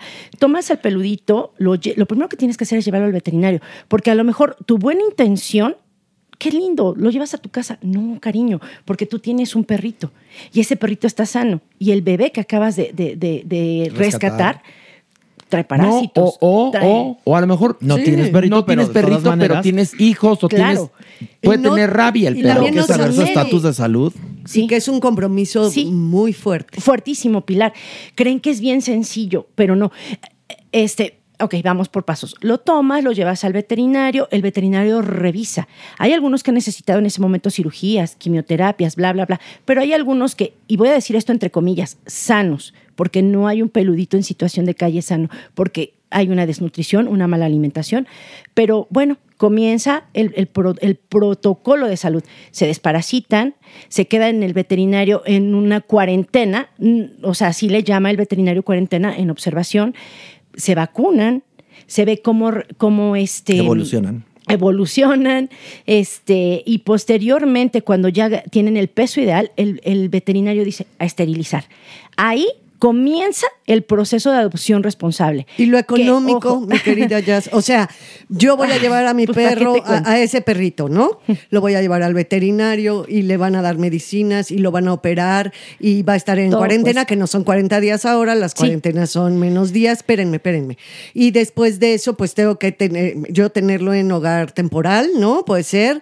Y tiene que comer, creo que, bueno, y tiene que comer y tengo que seguir su tratamiento y sus vacunas y sus desparas. ¿De cuánto estoy hablando? Oh, perdón que esté yo Es hoy que tan a ver, Pilar, aterrizada. Pilarica, Sí, perdón, te voy a decir una cosa. Lo primero que dijimos cuando empezamos la charla es voluntad y sí. sentido común. Y, cuando tienes la voluntad y quieres ayudar, pues hay veterinarios de todos precios. Y es que Pilar. a mí, o no, sea, espérame. perdón. Y a mí me ha pasado que yo, que he rescatado y que he contenido y así, yo puedo, incluso yo he llegado a tener eh, tratos con los veterinarios, ¿no? Decir, a ver, tú échame la mano con esto, mira, lo estoy rescatando. Es voluntad, ¿Y qué Pilar. crees? Claro. No ha habido veterinario hasta el día de hoy que a mí me haya dicho no. Oye, una ¿Sabes? pregunta Siempre que es muy hay. importante.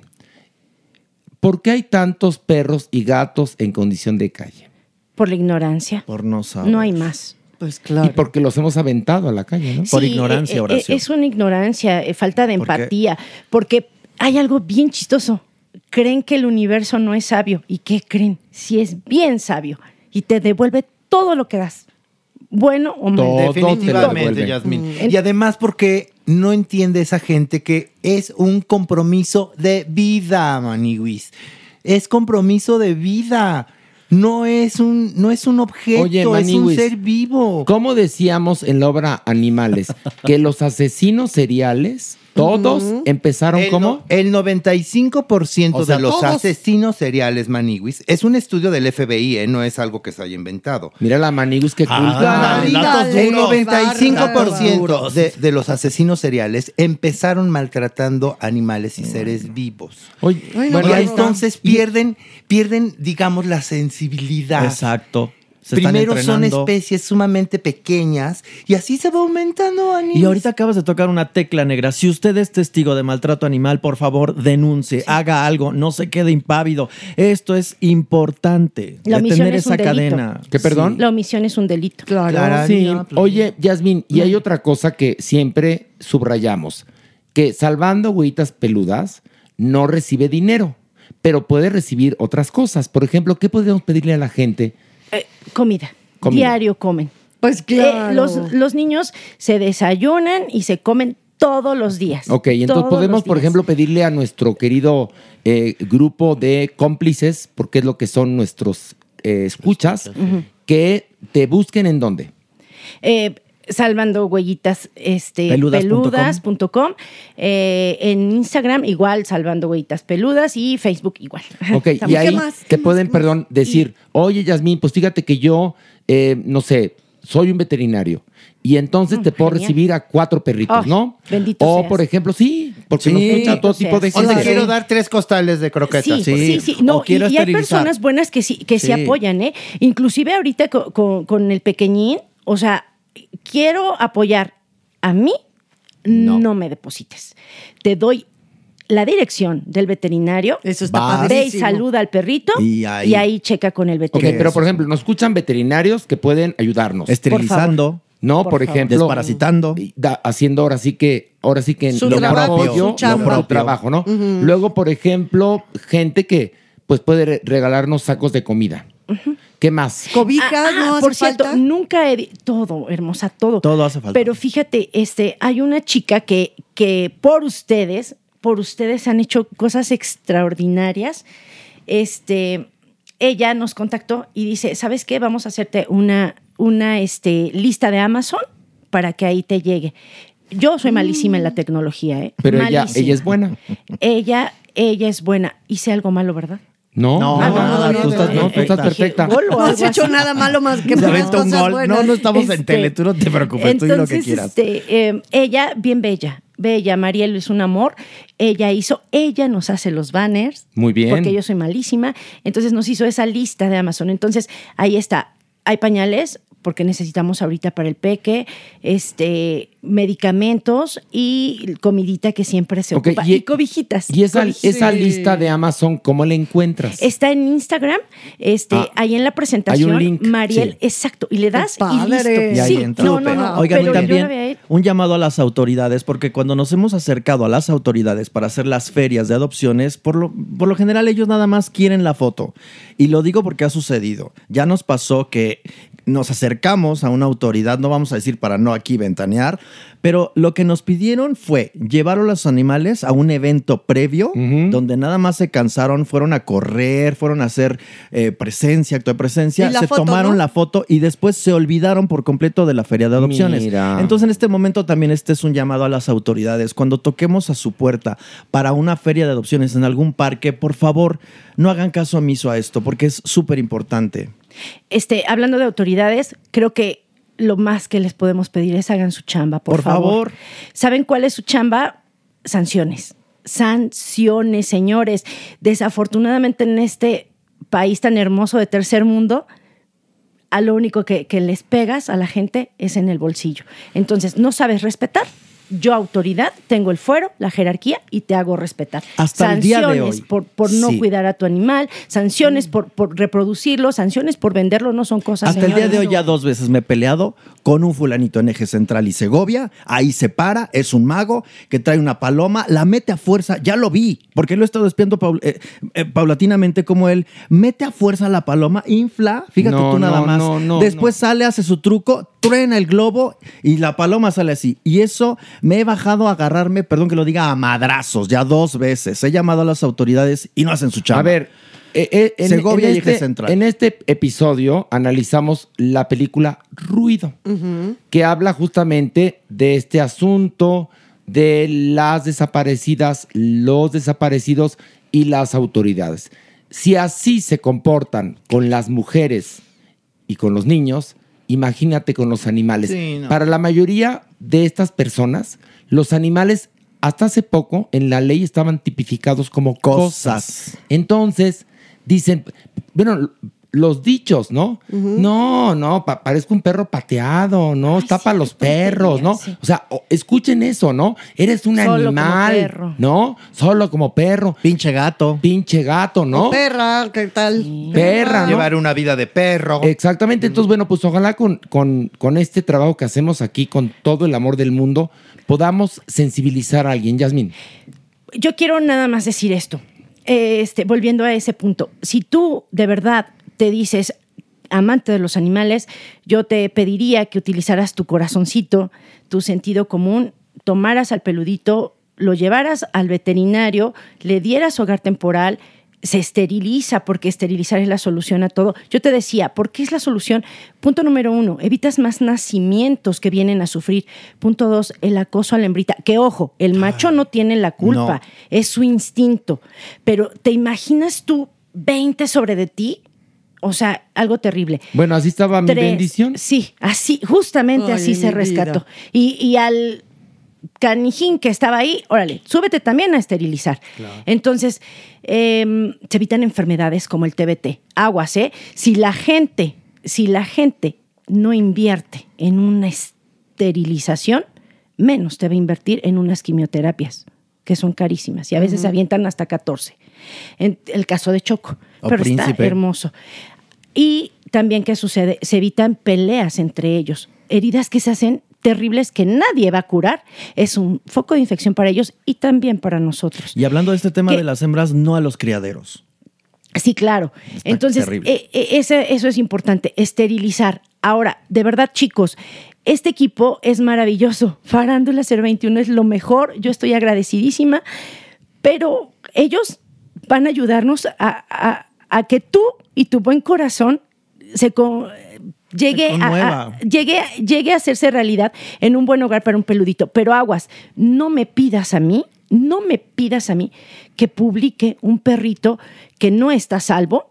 No me pidas a mí que te ayude a dar en adopción un perrito que no tiene su protocolo completo y no porque yo sea mala persona. Ustedes pueden ver en, la- en las páginas, hemos puesto este, fotitos de, de, otros, de otras personas que, que muy lindamente han rescatado, pero han hecho lo correcto. Que se ¿Por qué no me pidas a mí que, que te publique? Eh, me dicen, oye, eh, a ver, ¿quién, se, ¿quién quiere adoptar estos perritos que encontramos? Espérame, espérame, ¿crees que esto es sencillo? No, Ey, son vidas, son vidas y tu compromiso es para siempre. ¿Qué sucede? Son, son tres etapas de- de- del, del rescate de, esta situación. La primera, la que decíamos, es tomas el peludo, lo llevas al veterinario, ves que necesita, haces su protocolo completo, lo resguardas, termina la primera etapa. Protocolo completo de salud. Comenzamos la segunda etapa, el proceso de adopción responsable. Un filtro. Es un filtro. No es, yo lo quiero, ey, ey, llévele, llévele. No. Es un filtro, son vidas. A ver, tú eres digno de tener este ser maravilloso en tu hogar, porque, perdón, ellos, nosotros no les hacemos un favor, ¿eh? Ojo, no les hacemos un favor, ellos no lo hacen a nosotros. Entonces, es un proceso, ver si es la persona indicada. Llevas al peludo hasta su lindo hogar. No se pide dinero y ojo, y eso te lo pueden decir todos nuestros adoptantes, que que- qué bueno que estoy aquí. Gracias, adoptantes. Gracias, Farándula Ser 21. Gracias porque todos y cada uno de los peludos llegó al hogar indicado. Gracias porque tienen una vida digna y porque nuestros adoptantes son lo más chingón del mundo. Gracias a ustedes. Ay, no, gracias, Yasmín, no a Pero, llorar. este, Ya todos aquí en la cabina. Bueno, bueno, ya no entonces, Bueno, el Yolette, siguiente proceso es Antes ese. de que digas el último paso, Yolette, la perrita que yo amo con Ciega Fe porque se abrazaba a mí, no saben de qué manera. Gracias a este programa, hoy tiene un hogar permanente donde la tratan increíble. Ok, y bueno, y el tercer paso, como bien lo el dijo tercer Yasmín, paso es... el seguimiento.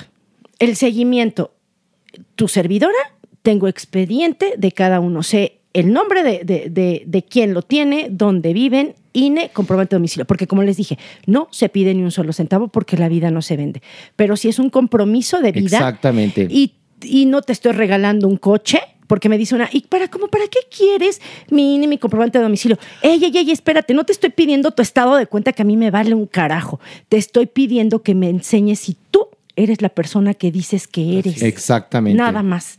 Entonces, tienes el expediente y nos envían fotos constantemente de, de cómo están. No todos permiten que las suban y se respeta, Se respeta. pero quien hay unos que les encanta y pueden ver que, que cada rato mandan y nos encanta, de verdad. Pero este es, es un compromiso de vida. Y, y gracias a Dios yo no he tenido que ir a tocar la puerta de nadie para decirle, oye, no me has mandado fotos, solitos, son tan fregones nuestros adoptantes, de verdad son lo más chingón del mundo nuestros adoptantes, que no necesito molestarlos, Y ellos miren, no, no, no es, se es llegan. un asunto de amor. Eso es lo principal. Que como diría Diane Warwick en su canción de Bert Baccarat, lo que este mundo necesita es amor. Es amor nada Así más. es. Eso es todo. lo que Amor, se voluntad. Eh, decía Pilar, ¿y, ¿y qué hay con el dinero? Ahí te va. Fíjate, apenas ayer justamente una persona me, me dice, sé, fíjate, sé que están saturados, sé que ya no pueden, pero ¿qué crees? Hay una perrita aquí, aquí, aquí. Y le dije, Linda, como sociedad nos toca. Vas, Échale, vas. bien, échale, mija. Y agarra y me dice, este, es que yo ahorita por el momento no tengo dinero. ¡Ey! Cariño, yo no me apellido Slim. No, tú tampoco tienes dinero, Yasmín. Sí, no. O sea, ¿por qué no te dejas de comprar esos zapatitos bien coquetos? Y, Mira, y le es echas que, ganitas. Yasmín, vamos a terminar esta entrevista con lo primero que dijiste. Voluntad Claro, y sentido común. exactamente. Cuando tienes voluntad, Todo se bueno, como Moisés, abres el mar rojo para que pase tu gente. Así de sencillo, entonces, voluntad y sentido común para con los que no tienen voz. Y yo quiero aventar una botella aquí al mar del Internet. Si alguien tuviera la voluntad de donar, es mi carta, un terreno para que esta mujer pueda hacer un albergue, que es lo que hemos buscado de alguna manera, aquí dejo esta carta. Y ojalá llegue a la gente que tiene que. Porque yo sé que hay alguien. Sí, seguramente tienes toda la razón. Ojalá y se pueda y ahí estaremos contigo haciendo las bardas. ¿eh? Ay, no, ya no puedo más. Bueno, gracias, Yasmín. Gracias a ustedes. Bravo. Gracias a ustedes, chicos. La, sección. Y bueno, ya llegó el que lo sabe, lo sabe. El cuero. El cuerpo. El cuerpo lo, sabe, lo sabe. Aquí está el cuerpo. The body, they know, they know. Qué. No es they know, pero bueno, no importa. No importa, es No el importa. lenguaje de la maniwis. Ok, muy The bien. La body, maniwis te they know, inglés. They know, they know. Con Ok. razón. Bueno, pero primero que nada, a saludar al cuerpo. ¿Cómo está, doctor Cuerpo? Muy contento. Muy contento, doctor. Adoro verlos. Qué bueno. Ranas, mi daca. ¿Y cuál es el tema que vamos a desarrollar? A mí me gustaría hablar con ustedes sobre modificaciones genitales. Modificaciones genitales. Así es, sobre todo en pene. Ok. Y esto es porque en últimas, en los últimos días hemos visto el video de Babo. Es el- Babo, Babo, cuéntale a la gente quién es Babo para que él no es lo el, sepa. El vocalista de Cártel de Santa. Ajá. Ya habíamos visto que se habían filtrado fotos de su pene. Ajá. Y es un reatón. ok. Es un, es un pedazo de pene. Una señora. Esa es la verdadera señora. Es una señora. Verga. Bertolucci. Exactamente. Tal cual, dicho con todas sus Bertolucci. palabras. Sí, es la, Así. la verdad. Él, él posee la verdadera señora. Pero su pene tiene una característica muy interesante. ¿Está modificado o qué? Hay una ¿Tiene, serie- tiene versículos de la Biblia puestos ahí. ¿Tatuados? No, más bien tendría Ok. como estantes para poner ok, libros. ok. Pero ¿qué es lo interesante del pene de Babo? Lo que observamos en su pene en estos videos filtrados de su OnlyFans son algo que se llama perling o genital beading. A lo que quiero decir es como colocación de perlas o modificaciones genitales A lo largo del pene. a lo largo del cuerpo de su pene, que tiene un cuerpo muy largo, entonces tiene muchas modificaciones. O sea, es como si te hicieras un bordado. No, Horacio, es más como, si una cuestión de, la textura. piel, sí, como dentro de la piel introdujeras, eh, haz de cuenta, balines. Ya, ya, ya. Y entonces se quedan ahí, se van acomodando. Ok, y entonces él, como lo tiene largo, tiene mucha tierra fértil, digámoslo, Así es, ¿no? Para modificar sus genitales. Ok, y entonces vamos a hablar de los distintos tipos de modificaciones que existen. ¿O qué? Así es. Uno de los puntos más interesantes sobre eso es que se pueden usar diversos materiales. Balines, como dice Pilar, de acero quirúrgico, pero también se pueden colocar bolitas de silicona o si tú puedes acudir con un cirujano plástico, ácido hialurónico para engrosar todo el pene y entonces que te quede tecatona. ¿Qué hubo? Oye, pero espérate, el ácido hialurónico se, se, o sea, no es permanente, ¿o sí? No es permanente, se va a absorber después de cierto tiempo. Tienes pero que ir a tu retoque. Pero ¿Sí? si, si la quieres del grosor de un bracito de bebé, como diría uno de mis amigos, o más. No, no, no es bracito de bebé, es un bebé. Sí. Sí. O sea, lo que tiene Babo es un bebé, es un miembro. Eso, eso sí es un Sí, miembro. De dos kilos y medio. o que sea, además, ojo, es- está eh, él lo muestra explícitamente en su cuenta de OnlyFans. Y bueno, ¿cuánto se tarda en hackear un video de OnlyFans? Nada. Nada. El internet está lleno de videos de OnlyFans de la gente que los hace. Y entonces, bueno, tarde o temprano iba a pasar esto, ¿no? ¿Tiene millones de seguidores o qué? Por tan tremendo miembro. Bueno, es el tema de hoy. Y yo creo que por, por las características de su miembro y la manera en cómo están colocadas las perlas, muchas de las personas creen que tiene BPH, virus de papiloma humano. Órale. Pero bueno, es algo que tenemos que explicar. Simplemente es un genital que tiene modificaciones Nada más. para, tiene una finalidad, dar mayor placer a la pareja. No, pues yo que yo si fuera babo, ya me dedicaba a otros menesteres para alegrar muchas vidas. ¿No? A más gente, llegar a Es más que gente. Si llegara A más, más gente. almas. ¿Qué? Es una fantasía tener como una relación sexual con estas personas porque para las mujeres específicamente estas como variaciones e- y la textura que ofrece incrementa la capacidad de orgasmo en sus parejas. Ahora, para eso son. Él o la beneficiada es la pareja. ¿Qué sensación hay para quien tiene esta eh, modificación en el cuerpo? No tanta porque realmente el placer que nosotros los varones podemos sentir generalmente está en el glande Ajá. y una parte mucho menor en el cuerpo del pene. Vas a sentir seguramente como un cuerpo extraño. Al penetrar se va a sentir como las fricciones que da justamente dentro de estas texturas Ya, nuevas ya, que se ya. ofrece este pene modificado. Pilar tiene. ¡Ay! Pilar nos está enseñando el pene de babo. Es que está yo no lo- precioso. no Le te- llega a la rodilla. Es que ¿eh? está precioso. No, pero sí No, tiene no. como estas bolitas, ¿no? Que pudieras pensar que son papilomas, cáncer o como No, granos, parece una infección este, ¿Cómo se llaman? Forínculos. Sí, sí. Ahora, Jeremy, ¿estas Perlas. se quedan fijos o se mueven? O sea, ¿qué se pasa? quedan fijos porque se hace como un corte en la piel, se introduce y se cierran. Ajá. Y esto entonces cicatriza y se queda en Pero ese hay momento. una pregunta que es, creo que pertinente hacer. Hay que ir con quién para que no te den gato por liebre. Preguntaza. Dos sitios están recomendados para esto. O tres. Oye, uno. uno en mi casa, dice el cuerpo, ¿no? El otro, el de mi marido, el, el- el- el consultorio de mi marido.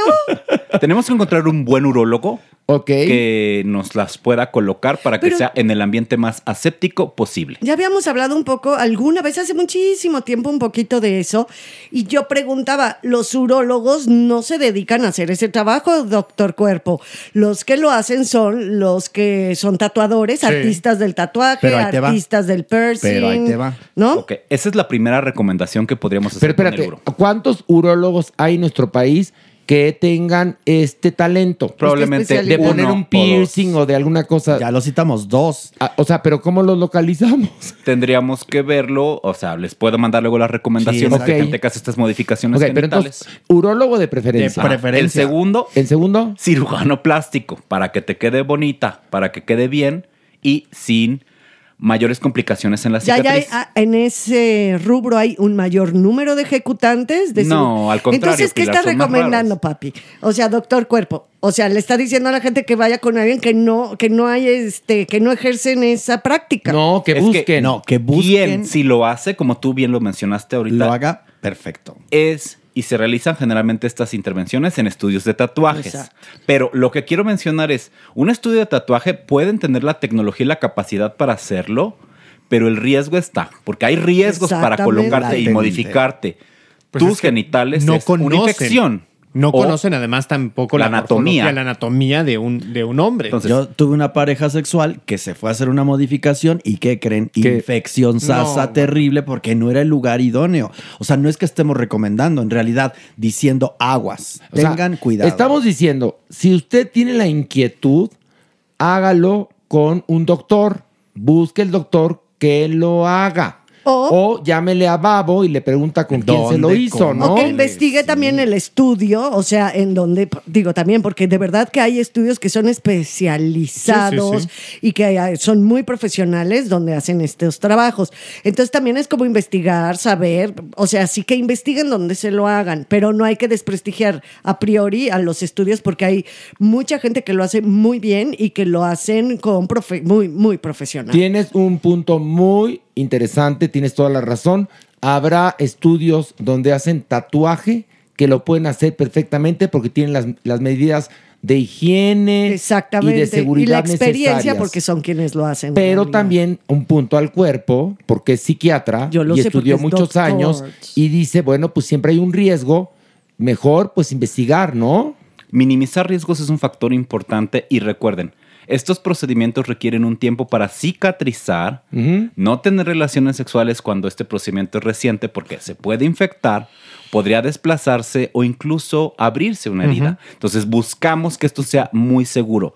Esta es una nueva forma de ver los genitales y los genitales también los modificamos. Pero no es. Ay, ay Esto hoy, tiene- doctor, esto estoy, tiene estoy siglos, un poquito la modificación chocante, genital. pero es que no es nuevo. No, es, yo más viejo que no que, es es más viejo que desde los No, hombres pero de está la- más- más en boga Desde ahora. que estamos poniendo. No, esta imagen en internet o en Twitter, la gente podría presentar a tener dudas o empezar justamente a revolucionar y decir, quiero modificar mis genitales. Pero las nuevas tribus y todos estos movimientos de que se tatúan, que se cambian el cuerpo, se modifican, llevan muchísimas... Milenario. Eso Milenario. Es milenario. Ahora sí hay un Y de gran moda- aumento de... Y de moda lleva varias décadas. O sea, perdón, pero, Pero desde sí. la década de los 80, que es toda esta revolución y toda esta apertura sexual, que lo sabemos, luego viene todo, todo el tema de, del VIH, pero en esa década, en la primera mitad de esa década, ya era de moda tremendamente. Bueno, pero hacer Pilar, esto. eh, esto viene desde uh,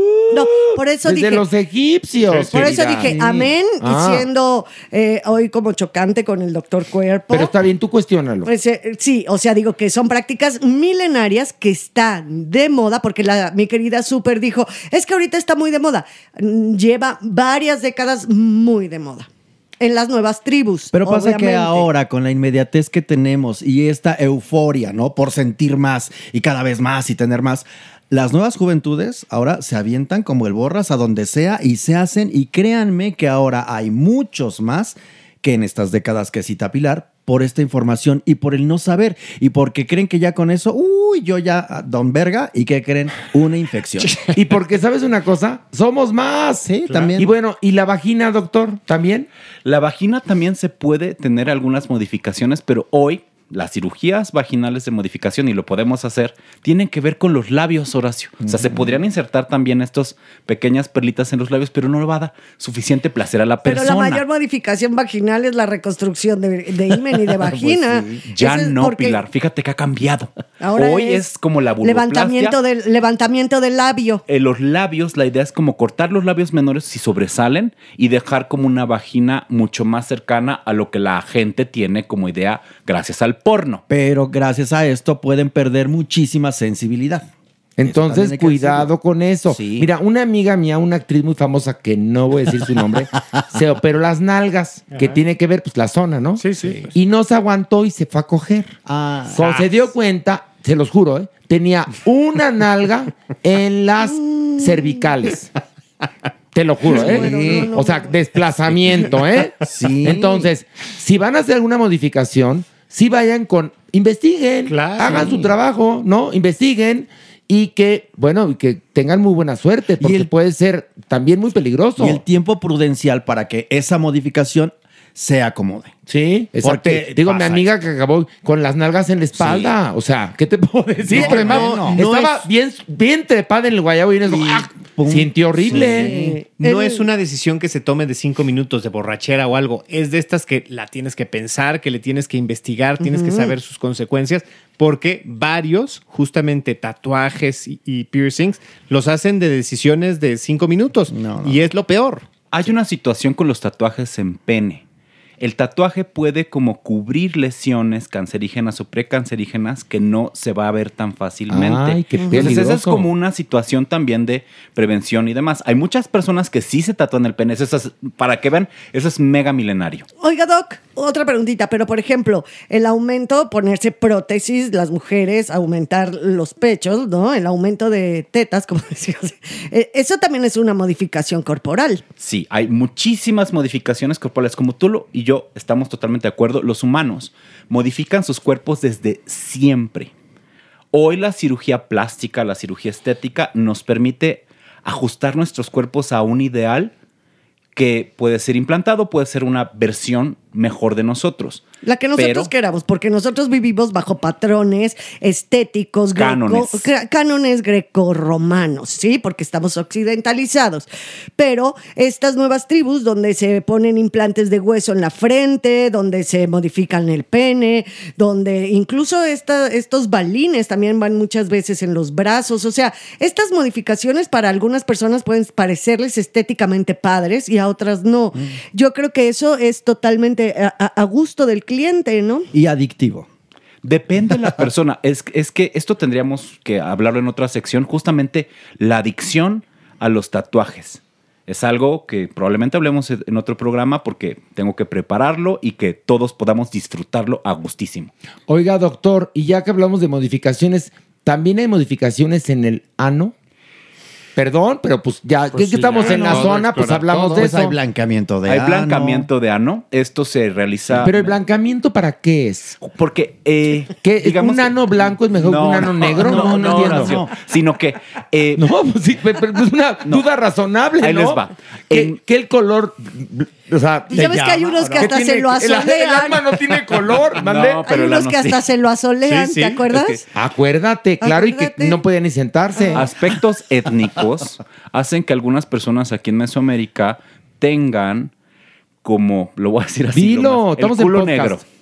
¿va? ¿Pero qué tiene malo el culo negro? y entonces, para algunas personas, hay como un valor estético de me gustaría que fuera mucho más claro. ¿Para por, qué? por los pa- Por cánones. los cánones, los paradigmas Nada y los prejuicios o cuestiones racistas. Sí, sí, sí. ¿Va? O es- también puede ser que, no sé, voy a pensar, ¿no? Quizás un ano blanco demuestra que pues fuiste al baño y te limpiaste bien. ¿Podría Eh. ser? No sé, doctor, estoy No, preguntando. es que es- a mí me da igual mi ano, ¿eh? La verdad, ¿eh?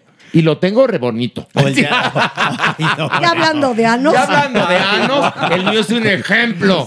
¿Lo Así, quieren ver? Lo quieren ver ahora. Pues, lástima, no hay cámara. Suscríbanse al OnlyFans de Horacito. Mira, el mío está rechinando de limpio. ¿Qué? ¿Qué dices? Entonces, doctor? el blancamiento probablemente sea la intervención más realizada. Pero otra es el tatuaje. Porque podemos visto. ¿En el ano también? en- hay gente que se lo tatúa y se pone No. la telaraña, el Bueno, sol, espérate. la, La, maniguis trae en el coxis una leyenda que dice puto el que lo lea. Pero una cosa es el coxis y otra es el anófeles. sí, sí, sí, el anófeles, qué dolor, No, qué dolor. Pero, pero lle- llega la flechita hasta ahí. Ah, bueno, eso sí. ¿Qué? Ay, Entonces- doctor Cuerpo, en serio, ¿eh? ¿Qué? Es que estas modificaciones genitales son cada vez más frecuentes. Con el blancamiento de ano, yo sugiero siempre ir a un dermatólogo. No vayan con los médicos cosmiatras, no vayan con personas que no tienen formación médica, porque son sustancias que podrían generar una quemadura. Sí, sí. O sea, no vayan con las Valentina colegas de. Valentina de Albornoz, digo yo. Y existe la especialidad de médico cosme. ¿Qué? ¿Cómo dijo? Cosmiatra, Cosmiatra, cosmetólogos, sí, los cosmetó- cosmetólogos no es necesariamente una especialidad, sino es una formación, es un diplomado. Ah, pero sí, de- después de haber estudiado medicina Sí, y después de haber cosa. estudiado medicina y demás, pero para procedimientos estéticos o para procedimientos dermatológicos, mejor, siempre, mil veces mejor ir con un especialista. Muy bien. Pues sí, la verdad es que No, si se van a claro, hacer tiene razón. alguna modificación, miren, hasta hay que saber con quién ir. Se quieren hacer el hoyito en la oreja, ¿no? Por favor. Que ahora ya, ya no se usa. ¿Qué? O sea, que cuando nacen las niñas, Las Mm. les hacían el hoyito. No, porque ahora, ya es un respeto a sus derechos y a su voluntad de cuando ellas cumplan la edad que, que- que tengan la capacidad de decidir. Es una capacidad de decidir sobre tu propio cuerpo. Exactamente. nuevas Entonces, técnicas. Hombres y mujeres que decidan hacer eso, pues vayan con el que sepa hacerlo, porque también te puedes infectar de ahí, ¿no? Exactamente. Y bueno, Meire nos tiene una nota muy interesante, mi Alejandro Broff. Cuéntanos, por favor, porque aquí es el doctor Cuerpo. Pues es que esta semana Johnson Johnson, la gigante farmacéutica que pues se encarga del desarrollo de medicinas, de vacunas y demás, anunció que su empresa filial, que es Janssen, suspendía esta fase de investigación que ya estaba avanzada, la fase 3, para el desarrollo de una vacuna contra el VIH. Llevaba el nombre de Mosaico y era hasta ahora el, el avance científico más prominente para lograr justamente una vacuna contra el virus de inmunodeficiencia ¿Qué humana. pasó? ¿Qué pasa? Pues los 3.900 hombres y mujeres que estaban sirviendo como eh, como prueba, en, en- en los que se habían puesto tanto vacunas como placebos, empezaron a, eh, ex- a exhibir resultados negativos. Negativos. Y pues para no arriesgar más el proceso de Entre ellos, investigación, un amigo mío. Hay mexicanos, sí. hay mexicanos. Españoles, amigo mexicanos. Que sí. se la vio muy mal, la pasó muy mal. Él estaba en este Protocolo, trata- ajá. Exactamente. Y pues resultó que sí era la vacuna. Entonces, Tal bye, lo suspenden por completo y pues se cierra la posibilidad de que Mosaico y Johnson Johnson encuentren esta posibilidad médica. La tecnología que estamos hablando de Johnson Johnson tiene que ver con las nuevas vacunas o el desarrollo de nuevas vacunas basadas en RNA. Como las de como las de. COVID, ¿no? COVID, Eh, tiene la misma tecnología, solo que las de COVID tuvieron que salir mucho más rápido y tuvieron beneficios que hacen que hoy no se hayan muerto todas las personas que se pudieran haber Y muerto. son vacunas que llevaban mucho tiempo estudiándose, o sea, no es que nada. La de VIH, ¿no? ha habido varios intentos, Exacto. querida Pilar, para como la idea de buscar una vacuna, pero tenemos un problema. El VIH es un virus que tiene una hiper altísima mutabilidad.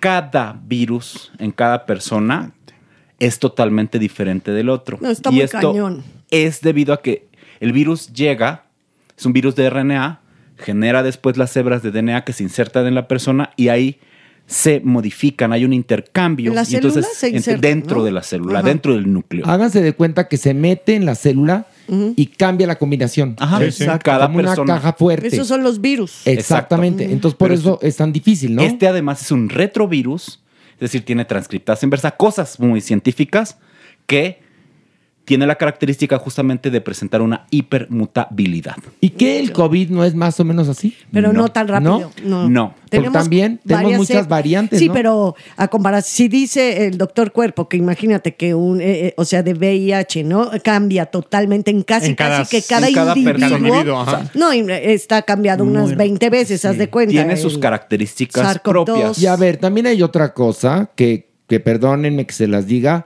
pero es un gran negocio el VIH. Es un gran negocio. Y entonces también, porque los laboratorios no son la Madre Teresa de Calcuta. Al revés. Ellos viven de vender sus medicinas. ¿Y qué les conviene? Que haya gente enferma y no encontrar cura para que te alivies, no te cures y sigas comprando las medicinas. Perdón, doctor, también hay, la corrupción está en todos lados y los laboratorios no están exentos. Tienes un punto y se ha visto, ¿no? Como en las medicinas específicas para pacientes con cáncer que antes costaban 15 dólares y después se venden como en 20 mil. Exacto. Pero en el caso de esta investigación, la búsqueda de la cura mejoraría la calidad de vida, la productividad y además reduciría como riesgos en múltiples poblaciones. O sea, hay aquí todo un ensayo, toda una voluntad de muchos científicos para tener una tecnología útil. Pero cuando hay ensayos en fase humana y tenemos o muchos efectos secundarios o el grave problema que podría ser la transmisión en cierto porcentaje de personas, es donde estos ensayos se tienen que parar por cuestiones éticas. Claro. Exactamente. Bueno, Ahí pues está. tal cual. Y Mere, entonces, pues ya nos quitaste las esperanzas. Pues por lo menos pero es lo que está en mesa al ahorita. mundo, exactamente. Entonces, muchos especialistas coincidirán, no sé, Jeremy, con ellos, dicen que a pesar de que el, estudio nos deja sin la, la viabilidad, sí deja muchos aprendizajes de posibles caminos, hallazgos, sobre todo en lo que decía esto, estas vacunas a partir de RNA, de, este, de, de- de virus artificiales y de No, combinaciones. claro, de que se va avanzando, se pudieran va avanzando, pero es muy terrible que se futuro. detengan, Ale. Es muy, muy, muy terrible que se detengan estas investigaciones, ¿no? Terrible, terrible. en- entendemos esto, pero bueno, habrá nuevos ensayos, nuevas formas para atacar justamente las pro- proteínas que hacen que el virus se adhiera a las células. El virus ataca células muy específicas que son las que nos protegen. Por eso genera inmunosupresión. Poco a poco el VIH ha ido cambiando a lo largo de las décadas, porque esto recuerden, lo hemos hablado antes, no está desde los 80, desde los Mm. 30. Y el VIH está teniendo formas más blandas o menos agresivas. Por lo tanto, nuestra generación verá en algún momento alguna cura funcional. Claro. Mira, ojalá. Miren, aquí le puse a la, eh, puse en, en redes sociales que estábamos haciendo el podcast, bueno, grabándolo, y pone Janis, The Other Janis. Me encanta la sección. Saludos al doctor Lecorp. Abrazos a todos, me encantan. Dice aquí Fernando, este, me encanta el podcast, les mando besos. Luego aquí nos comenta Sale. Saludos a todo el equipo de Farándula 021 y aprovecho para preguntar si está en planes traer un acto de Dios a Puebla. Espero que sí. Sí. Ojalá que sí. Nuestra primera fecha de gira va a ser Monterrey. Yo creo que en el mes de marzo ya les avisaré. Y a Puebla iremos posteriormente, pero si no, manita, pues el viernes estamos en el Teatro Shola y también. Puebla está muy cerca. Y sabes que sí vienen muchas personas Sí. de Puebla, ¿eh? Sí, sí, sí. Muchísimas. Empresarios, pónganse las pilas y por supuesto que vamos a Guadalajara, Yucatán, a Las Lajas, Nuevo León, donde quieran, pero también es voluntad de los empresarios, ¿eh? Dice este Drasfan, saludos desde Mexicali. Ojalá y vengan con un acto de Dios. Luego nos pone Rafael, dice, saludos a la Maniwis. A ver cuándo viene a Houston, Texas, para hacerle la competencia al de Monterrey. Uy, va a estar Así difícil. me gustan, güeritas naturales. Oye, tiene su Pero pegue. va a estar difícil, no tiene papeles. Sí. Sí, va a estar difícil. y, y- y cuando se quite la camisa te vas a decepcionar. No, no es cierto ya. Con el cuerpecito perros, de ¿no? boiler, mi amor. Su que se cuerpo de boiler. Ay, no, no, no, no, no, no, no. Bueno, pues, eh, le corp, le corp. Porque el por cuerpo darnos- lo sabe, lo sabe. Y nos da luz. Nos da luz porque estamos transmitiendo desde en la, La Condesa, Condesa, donde la verga la casi que es más gruesa. Oye, ¿te cantan tus pacientes esa canción? Corp? No, no, no, esa no me la No llegan, doctor psiquiatra, en la Condesa. No, no llegan, ¿no? No. Ay, doctor, no se enoje. No, pues llegan con los problemones que lo que menos quieren es cantar. Oye, pero mira, fíjate, ponen Ya una después foto de, de Sam Smith, que ya ves que volvió a recuperar peso, ¿no? Ajá, ¿y ahora y mi Smith ya salió del closet, es muy feliz y todo. Y entonces dice, dice Yayo, saludos al cuerpo que anda triunfando en la Rolling Stone, fan del programa. Y miren, le das un aire. No, sí, que- me, me encanta ese look. Yo lo usaría, ustedes lo saben. No, no, no, lo usaría. sin problema. Lo Lo usa. Lo usa. No, Sin el día, que nos, el día que nos cayó en crop top, minifalda y tacones de meter, dije, tacones de meter, sí, de meter hombres a mi casa, me contestó. Ay, no, Ay, en con, con un serio. chalequito una vez tejido, ¿se acuerdan? Ay, Dios No, y mío. el día del caftán. Como de ma- macramé. Eran como, era como un chaleco de macramé. Sí, Lo exacto. recuerdo perfectamente. Pero como macramé para la pared. Y se lo Oye, puso mi le- mira, mi Pilar que amén de actriz, adaptadora, traductora, que es multitask, también es vestuarista. Pilar, ¿no sería una experiencia echarse un clavado en el closet de el No, cuerpo? Sería genial, no, no, no. ¿Qué se encontraría ahí? Muchas las, ¿no? Yo creo que unas joyas, Sí. evidentemente. ¿Por qué? Porque cuando uno hace vestuario, uno está buscando piezas raras, únicas, exclusivas, y se me hace que el cuerpo, De body. le cuerpo, De tiene, ha de tener, bueno, le conozco varias. Ese que te digo, ¿se acuerdan del chalequito de macramé? Claro. Y luego las mañanitas que antes usaba. Yo, la verdad, soy muy feliz como te vistes de un tiempo para acá porque le has bajado de huevos. Eso me gusta. Te, te ves muy guapo, sí, excéntrico, sí, con todo tu look y todo, pero ya no ridículo, porque también a veces cae uno en la ridícula, mi querido. Sí, la verdad. Y luego, ¿sabes qué pasa? Miren, les digo a los que les gusta la excentricidad. Que está chidísimo. Qué padre, los felicito, cada quien que se Cada vista como se le pegue la gana, pero piensen que luego ocurre que te compras una camisa muy excéntrica y no la pu- puedes usar tanto porque pues ya te la vio todo el mundo. Y me van a decir, pues me vale madres. Mm, yo sé que no te vale madres. Porque siempre queremos vernos como diferente, ¿no? Sí, eso es verdad, totalmente. ¿No? Sí, yo de chiquilla era muy excéntrica y era un brete de estar actualizando, Claro. actualizando, porque claro, la gente ya espera de ti. Claro. Y entonces se vuelve una cosa como... Y luego te haces de, de- chamarras, camisas, pantalones, vestidos Una vez o que dos. no vuelves a usar. Y se acabó, Como ¿eh? el vestido de novia. Como el vestido de novia, perdón. Por eso, de verdad, ahorita la teoría que estoy haciendo, con el vestuario que estoy haciendo, que es un, una obra que pasa un- unos años en el futuro, ¿no? o un sea, tiempo. pero ¿qué obra estás haciendo? Se llama inteligencia artificial. Que va a estar en el Teatro En el. Teatro Helénico. Ok. De, Fa- de Flavio González Melo. Ah, ok. Entonces, eh, sucede en unos 15, 20 años en el futuro, pero aquí en la Ciudad de México. Y mi teoría, al hacer este vestuario, de cómo lo estoy haciendo, es todo reciclado. Todo reciclado porque es a lo que tendríamos, que es como lo que... Muy cierto. Porque yo pensé que me voy a poner a diseñar futurista, onda Courage, onda, ya sabes, Halston, ah, digo, Ale, que Sí, conoce sí. muy bien todos estos diseñadores que en la época de los 60, ¿no? Con la llegada del hombre a la luna, pues hacen toda esta versión de lo que iba a ser el futuro. Eso ya lo vivimos. Yo creo que por eso estoy haciendo todo de reciclado, todo de Bueno, reciclado. en Europa hay furor, furor por boutiques donde venden ropa reciclada Claro. que han actualizado, pero furor, ¿eh? Claro. O sea, en los ojos de las grandes ciudades como Londres, París, Madrid, Bueno, no nada Barcelona, más reciclado, Roma. ahora sí tú, no nada más reciclar, sino también intervenir. Es lo que te digo. ropa. No, no, Está lo que estoy diciendo es ropa intervenida. Claro. O sea, es ropa vintage o de segunda mano que han intervenido y entonces cobra un nuevo valor. Ahora es lo que está de moda. Muchos diseñadores inclusive tienen sus propias líneas de este tipo.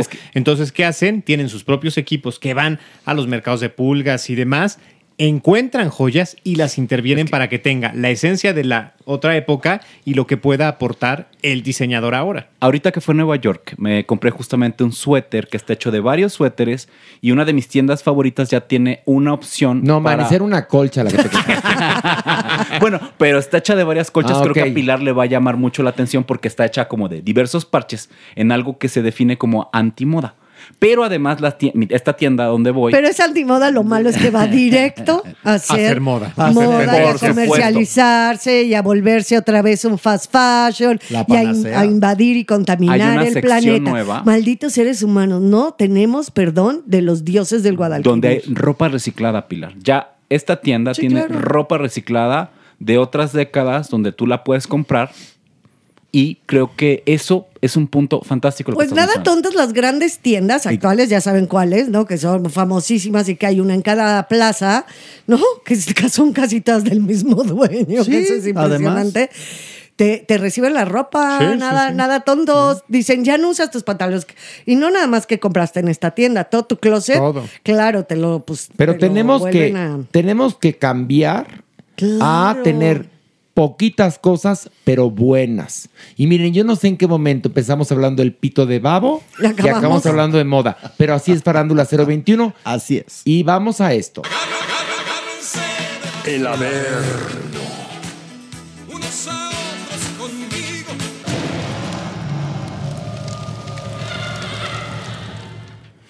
No, no, no, en serio.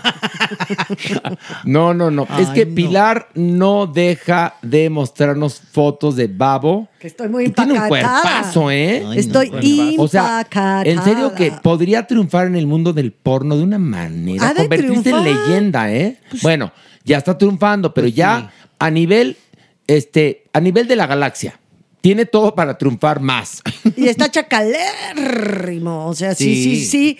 Sí, como que te. Ay, no sé, como baja pasión. Sí. Así de. No, pues si dices, haz conmigo lo que quieras. No, sí. Pero bueno. Pégame, cacheteame, pero, no, me dejes. Y bueno, Maniwis, ¿por qué estás muy mustia? Muy. Estás muy Nomás los estoy escuchando. Ah, de sí. Yo no, ¿por qué tan seco y tan De serio? baba. Y- De baba.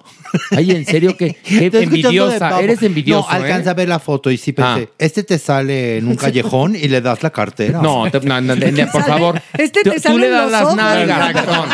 Tú le das las nalgas. Y te digo una cosa, te, de- te dejaría la cabeza con un agujero que parecías geyser. Pero no, dice, este te sale, dice, este te sale, te salen los ojos. Sí, ay, que- tú qué, a tú te llega y te lo encuentras y le dices, ya, llégale. Ay, favor. tú, pero tú por qué aseguras que yo soy pasivo. Pues porque te conozco. A ver, ¿qué fue lo que tenías más frágil cuando te caíste de la voladora? El corazón. sisirisco, no, que el corazón. El sisirisco, que estaba más dilatado Oye, que la Por eso te cuaresma. lo remendaron. Ay, y todavía me, me No, critican. no- me ¿qué? caí de cinco metros y medio. Ay, que mira. no iba a tener que. Se llama amor al teatro, ¿ok? Pero el doctor, cuando te llevamos ahí a la clínica que está a la vuelta, dijo, no, esto ya clínica, está bien dilatado, ¿qué? Clínica, clínica. sí, me- Veterinaria, me- pero me aten- clínica. me atendió la botarga el doctor Simi, que porque no había, ay, es que no, no hay, que, que, que no hay presupuesto, no tiempo, tenemos que regresar al ensayo. La botarga del doctor Simi me puso mertiolate en el sisirisco y me ardió. Donde Fue- te fue en el atendieron veterinario. fue en el veterinario, Sí, tiene razón. ahí fue donde te Horacio. anestesiaron, ya no te acuerdas. Cuando, cuando ya, ya Pero no me cuando- por, por eso despertaste en una jaulita, ya me entendiste. Ay, con razón eh, el sabor a carnaza que tenía. Eso era otra cosa, mi amor. Eso- Ay, bueno, pues ya bueno, ya está Mere. Mere. ¿estás Estoy listo? Listo. ¿Quieres bajar? Por supuesto, vamos. Ay. Ay, yo pensé que, mira, oí clarito, ¿quieres fajar? Dije, ya ni No, respeta bajar. qué caliente andas, man. No, mira, si yo quisiera algo con Mere, me meto en, en el- ¿Qué? ahí en el grinder y, le hacemos pones match. Hola, claro. O no, o llegas a, a miel, me sabe, con, un, con una ropa muy entallada de, vengo a comprar un muffin. me da un muffin un- glaseado. Un, ¿Qué? red velvet. Ay, me da un red velvet. ¿No tienes churro relleno de arroz con Oye, leche? como, como la, gran- la grandota que pedía. Ay, la grandota. ¿Cómo sí. pedía la grandota? primer- En su primer cita. No, no. Pedía plan napolitano. Oye, te quiero invitar a salir. Ay, bueno, pero aquí venden unos flan napolitanos aquí a la vuelta de mi casa. Pero nada más tantito, ¿eh? Porque mi mamá se enoja. Y decía, bueno, le pido permiso a tu mamá. Bueno, señora, ¿lo deja salir? Sí, bueno, eh, voy por mi suéter. Semejante putón de dos metros y medio. Oye, pero Ay, no. espérate. Yo les cuento de un amigo que no voy a decir su nombre, que un día estábamos en un bar que se llama el Bar Milán. ¿Se acuerdan del Bar Se Milán? llamaba así. Entonces estábamos ahí, pues, gente de que nos dedicamos a esto de la farándula, y el pendejo este, que tenía como 25 años, dijo: Es que a mí mis papás, a los 25 años, ¿eh? no me dejan llevarme con gente que está en la televisión. Pues, todos nos quedamos, espérate, nos quedamos de, pues vete a la ¿Qué? chingada, ¿no? A los tres días, en una fiesta, se emborrachó, se bajó los pantalones y andaba rozándose contra la pared. Fíjate, el que sus papás no lo dejaban. ¿eh? Por eso, porque a los papás les daba pena. Pues sí. De lo, de lo que iba a ser capaz el chamaquillo. no. Oigan, pero me está mandando un WhatsApp. ¿Se acuerdan? Un- un- me está mandando un WhatsApp la doñinini. Que ya bajemos, que porque que la estamos haciendo esperar mucho Sí, tiempo. Así que vámonos. Una, dos, tres, vámonos. ¡Ándale, ándale, ándale! ¡Ay! Ay, ay, ay. Ay, muchachos, Doñinini. qué bueno que llegaron. ¿Por Ayúdenme, qué? por favor. ¿Qué, qué? Bel se quiere hacer modificaciones en el, en el pene. A ver, de entrada, Bel. ¿Bel tiene pene? Tiene pene. Ah, Pequeño, pero lo Ah, tiene. ok. ¿Y qué se Por quiere eso poner? se lo quiere Unos- modificar. Sí, pero se quiere poner balines. ¿Dónde le van a caber? Balines. ¿A dónde? Mire, podríamos ponerle para que, como efecto placebo, unos chochos homeopáticos. Estaría bien. Pero Se eso van no- a disolver. ¿Por ¿no? qué no mejor unas exten- una Pero extensión de. Díganle de- a él, y eso no es lo peor. Se quiere blanquear el ano. También. Pues sí, aquí hay puro carbón, Estuvo, comprenderás. estuvo Ay, bueno. yendo al cuerpo. Sí. ¿Cómo que aquí hay puro carbón? Aquí hay puro carbón. Pues lo Sí, dirá por, usted, supuesto. mi amor, porque. Pura tiznada. En el, en Ay. el infierno hay puro Ah, carbón, Por Pilar. supuesto. Atentamente aquí las vivarachas, ¿no? Ahorita vamos a ver de qué cuero salen Bueno, más pues mire. riatas. Al rato, bueno, no, en el próximo episodio nos venimos con el cuerpo. Ande pues. Que el cuerpo, pues es doctor. Que guíe aquí a Abel. que guía a Bel, pero Bel, ahora sí que tus manitas quietas, no te vayas a hacer algún daño. Por favor, Bel, eres pequeño. Eres pequeño y eh, el doctor ya te puede poner pues unos balines o unas perlas o como dije, chochos homeopáticos. Y si no te blanquea el ano, por lo menos te lo sopla, ¿no? te Sí, sí, que te lo lame. Sí, una cosa preciosa. ¡Qué finés! ¡Qué bárbaro! ¡Qué nivel! ¿eh? Eso es nivel. Como dijera el Buki, ¿a dónde vamos a parar, muchachos? ¡Qué cosa! Oye, que, La, la sola imagen fue perturbadora. que hace un No, ratito, la hace un ratito hablamos de Sergio Pérez Grobas y su libro Mis Fridas Sufridas y entonces en el podcast pasado este dijimos creo que 300 veces la palabra verga, ¿no? Entonces me dijo, oye, me gustó mucho el podcast. Nada más dicen mucho la palabra verga. No, bueno, Dije, pues que no "Ay, escuché huevo, este. ¿qué? No, que no escuché este. Pues mi Pérez lo Le a mandamos escuchar. un beso. Sí. Oigan, y vamos a regalar tres ejemplares de Mis Fridas Sufridas. ¿Cómo?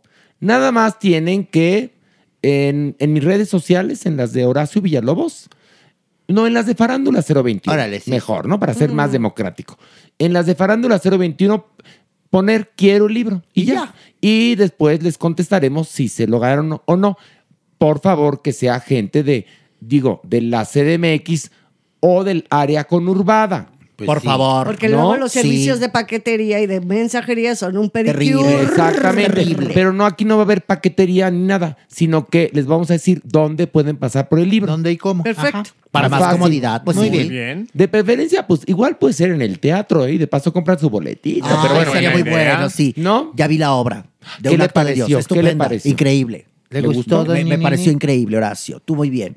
¿Y los demás? Y la, la- esta flaquita, ¿cómo se llama? La supermana, Sí. perfecta. La dirección de, la- de esta mujer, increíble. ¿Y la ¿Y Maniwis? yo? Pues mira, dos, tres. Mucho Ay. correctivo. Hubo mucho correctivo. Ay, y, y- no alcanzaba el tono. Perdóname. Perdóname que te lo diga Joto, pero esa es la verdad. Nini. Además, el público, ¿cómo te gritaba? Yo me- Otra oportunidad, alará. Y lo- a la gente, eso me pareció increíble, Ambita. De verdad. Quedé impactado. Yo entrego mi corazón en cada función. Pues hazlo un poquito más, mi amor, porque no haces algo así extraordinario. Porque mucho correctivo y otra vez el joto y cacheten al puto. Por favor. Pues sí, fue a ver un acto de Dios, no lagunilla mi barrio. Es lo que yo digo, muchachos. Es lo Ay, que ay, yo ay. digo. Bueno, Bueno, a ver, ya vamos a bajar porque tengo re buenas en el haber. Ay, ay, ay. ver. Órale, una, Ay, dos, ay, tres, ay. vámonos. Vale, vamos. Ay, ay, ay, Maniwis, maniwis, maniwis. ¿Qué pacho? Pues Plácido Domingo recibió nuevas acusaciones No. de acoso sexual. Ataca Manu. otra vez. Clararira. Fíjense que el domingo pasado en un programa español que se llama Salvados, invitaron a una cantante española en donde anónimamente hizo su denuncia. Que contó primero que ella estaba en un ensayo, que se iban pasando de una sala a la otra y que domingo, así enfrente de todo el mundo, le dijo... Ay, ¿no me dejarías meter la mano en ese bolsillo del pantalón tan bonito? ¿Qué? Y es que ella llevaba un bordado, en, ya saben, en las nachas de su Ajá. pantalón. Ella se sintió sumamente incómoda porque inmediatamente pensó, ¿cómo reacciono ante esto? O sea, si le digo que no, o sea, tengo miedo a represalias, ¿no? Pero si le digo que sí, es peor. O sea. ¿cómo, ¿cómo me van a guiar enfrente de todo el mundo? Y después, en una segunda ocasión, intentó hasta besarla. Ay, Lamentablemente, nunca hizo su denuncia. Ni a los jefes, ni a las autoridades del lugar donde estaba, ni a las auto- no, ni a la ley. Entonces, pues, una más al tigre. Pero como muchas, eh, porque. Plácido Domingo, que es un depredador, este, Depredador. utiliza eh, el mundo de la ópera para, eh, pues ahora sí que satisfacer sus deseos carnales. Sí. Y como está en activo, tiene mucho poder. Entonces, no únicamente esta cantante, sino otras que pidieron eh, que su testimonio fuera anónimo, eh, declararon cosas espantosas porque este asqueroso señor, que por cierto hace poco estuvo en México y nadie fue a pararse a decirle, Mindra tu chadre, viejo culero, este, tiene poder, entonces puede acabar con las carreras. Y es que además el mundo de la ópera, señores, está, además de que es pequeño, está gobernado por hombres. Claro, y además fíjate lo que ella sigue diciendo, que es bien triste. Dice, es que no lo puedes contar. Él es Plácido Domingo y tú no eres nadie. Nadie. Qué Mira, triste, Te ¿no? voy a decir algo. Va a acabar siendo un pinche sábado el viejo ese, ¿eh? Ay, sí. No, no, no, porque tarde o temprano. sí. Yo pienso que tarde que temprano Sí. sí, va a recibir eh, Sí. el merecido y aparte se va a saber realmente a qué niveles ¿no? de depredación y de cosas espeluznantes hacía que hoy por hoy ya están sobre la mesa, que ya se saben, que ya están ahí testimonios, hay muchas cosas. Bueno, pero también- todavía no le llega su verdadero estate quieto. y de alguna u otra manera, va a él llegar, sigue tiene que llegar. pues despreocupado. Bueno, vino a México hace poco a espera, después de estas acusaciones, saca un video después de decir, o sea, pudo haber dicho, vamos a aclararlo, estoy arrepentido. Yo qué sé, no. Anunciando su concierto que regresa a México, a Mérida, él ya está haciendo. Pues habrá que recibirlo como se Pues, merece en. Mérida. Porque luego cuando estuvo metido en esta secta de trata en Argentina, donde También. recibía favores sexuales, al parecer estaba tan involucrada y apoyándolo la esposa. ¿Qué hubo? Fíjate Otra qué terrible, ¿eh? Que, o sea, la esposa que habrá dicho, ya, que se lo echen otras mujeres, yo bueno. ya estoy asqueada. Pero bueno, los testimonios de la gente de Argentina también son espeluznantes, pero Y de esa nota la de Estados mataron, ¿eh? Unidos, mujer, sí, de es que España, es eso. de Imagínate el poder que tiene este señor que ha callado, ha callado muchas cosas. Es poderoso, ¿eh? Y, y existen muchos hombres, principalmente poderosos, que han hecho horrores y que como tienen poder, a cualquier víctima que levante la voz, poco menos que la desaparecen. Sí, sí. Y no es que te maten, pero te desaparecen de la vida, ¿eh? Te cierran las oportunidades. Y, claro, imagínate tú, estas mujeres en el mundo de la ópera, que es chiquititito, y que Placio diga no, que las vete como no, Televisa en su momento. Pobres, ¿no? Se acaba la vida. Qué terrible. No, Pero no, no. vas a ver que tiene que, es que tiene que pagar, o sea, tiene que saberse y tiene que, que pues ahora sí que, pues pagar sus culpas, porque no está nada bien lo que ha hecho este Ay, señor. no, y no. que no, Y que no no- nos hagamos ya güeyes de taparle el ojo al macho. Es Sí. evidente que sí es Sí, cierto. mi Pilar, es sí, mi Pilar, pero es tan triste cuando ves tantos casos que nunca lo apagan. Ay, Carlos. Porque hay muchos. Pero es importante ir a las ins- instancias pertinentes y que no acaben sábado, que acaben lunes. Ándele, en es pinche más lunes. pinche lunes. Es- el lunes es el día más pinche de la semana. Sí, es como tu atuendo tú, Larailo. Pinchísimo. ¿Quién se pone naranja en este día, por favor? ¿Esto qué? Eh, porque Tangerine. Hace frío, Tú sabes hace que es tangerine, frío, ¿no? Hace frío. Y miren mis florecitas Pero a ver, bordadas. que hay están una en mi No mesa. son tus florecitas, son tus pezones parados, asquerosa.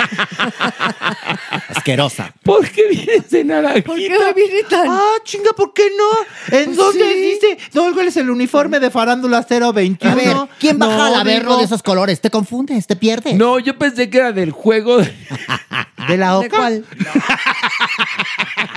del juego del calamar.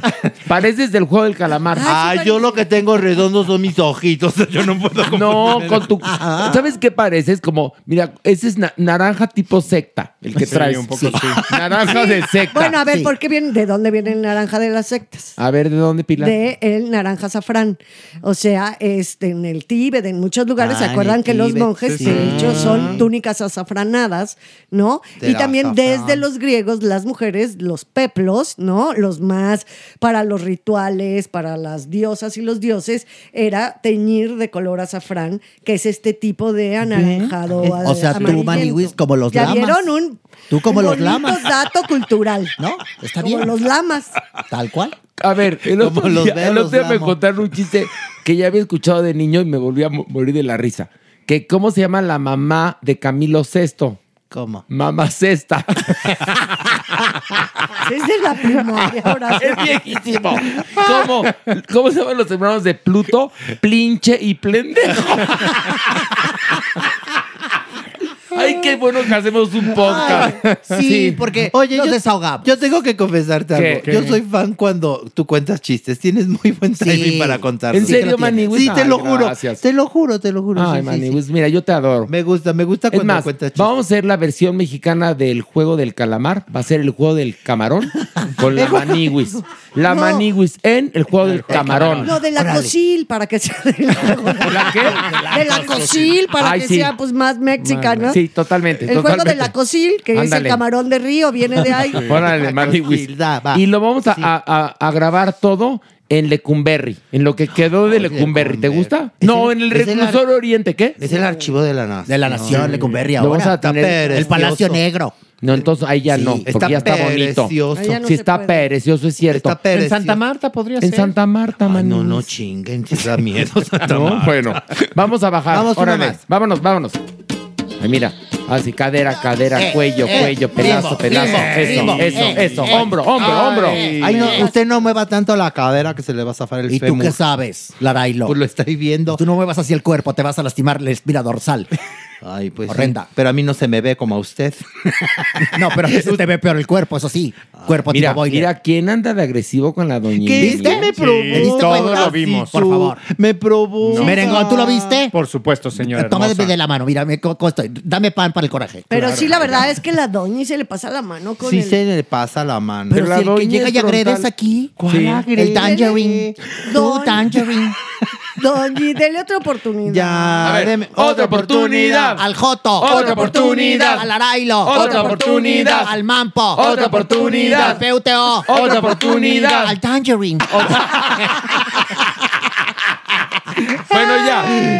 Fumemos la pipa de la paz. Y cuéntanos, Maniwis. La que no quiere fumar la pipa de la paz es mi Shakira. Mi pues que Shakira, mi Shakira anda bien encabronada. Esa sí es brava, para que veas. Es brava. Pero qué bueno, fíjate, qué bueno. Fíjate que sigue viviendo en Barcelona, Maniwis. ¿Por qué no se pudo ir? Que por la escuela de los niños y porque su papá está un poco delicado de salud. Pero por ella ya estuviera en Miami triunfando con- por todo el mundo, ¿eh? No, no, no. Bueno, tiene que vivir en la misma casa, en donde también, en la residencia contigua, están los No me suegros. Mira, espérate. A ver, toma. A ver, vive en la misma propiedad que los suegros, así de sencillo. No es la misma. Sí es la misma Son propiedad. dos propiedades que están No. unidas por áreas comunes. En el Ah, pues mismo es lo lote, mismo. entonces, es el mismo lote. En el, mismo, terreno. Mismo coto, ya, para que El entiendas. mismo coto. Ah, Ándale. Es como de Guadalajara, ¿verdad? Los No, ah, ándale, como de Guadalajara. sí. Bueno, Pero bueno. viven en el mismo coto Ajá. que los Reo. suegros.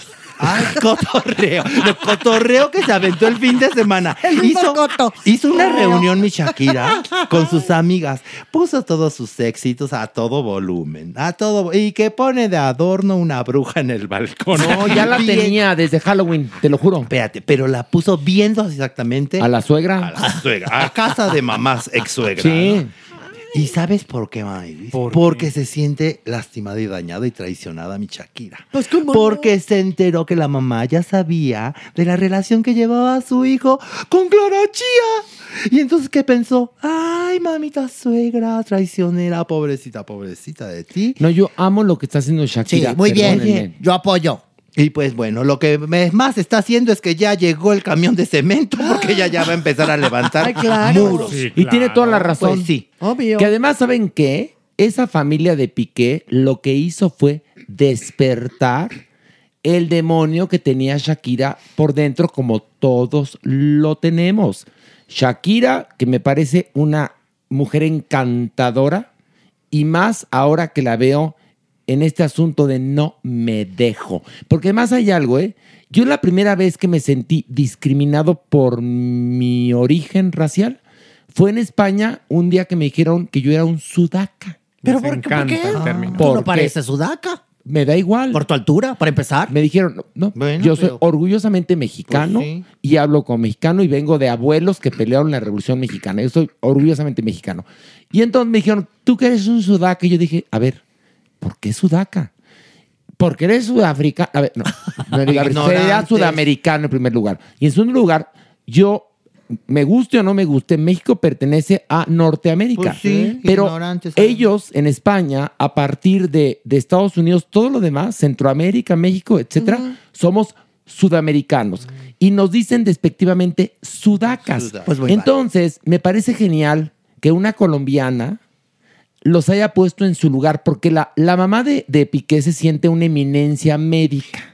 Supuestamente tiene mucho renombre porque es una científica que ha colaborado mucho en ámbitos médicos. Muy bien. Y muy mamuca se ve. ¿eh? Ah, sí, sí, sí. Muy, y el papá también, ¿eh? Bueno, y está como que no la calienta ni el sol, No, Maniwis. ¿qué le habrán, lo que habrá aguantado Shakira para que haya despertado de esta manera su furia? Es que obviamente, Maniwis, toda la prensa ya está sobre los papás de Piqué. Claro. Y la mamá se le ve la cara que no la calienta ni Dios padre. Pero Ahora, cuánta gatada le habré, le habrá hecho a Shakira. seguro. No, y toda la Además, que se muy aguantó. felices porque además, perdón, en todo el mundo existe el racismo. Entonces habrán pensado, qué bueno que hasta con una mujer española o catalana y no con la colombiana. Seguramente. Ay, seguro. La, han- la han de haber discriminado por eso, no lo dudo, Claro. ¿eh? ¿No crees, Pilar?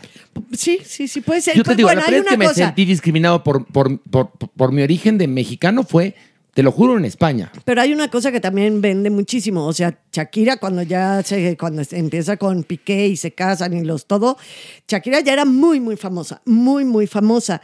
Y eso, pues acuérdate que la fama también impacta. O Pero sea, Piqué también era muy famoso. no, no, ya. yo sé, o sea, fue un matrimonio entre, entre famosos. Yo creo que al principio, más que nada, la familia, ay, güey, es Shakira, güey. O sea, pero No poco creo, a poco, ¿eh? no, yo sí creo, y poco a poco, ya con las broncas, pues va saliendo el maldita sudaca, qué asco, Sí. te lo dije, Pero- que iba a reaccionar así porque son unos incultos y mira, bla, bla, bla.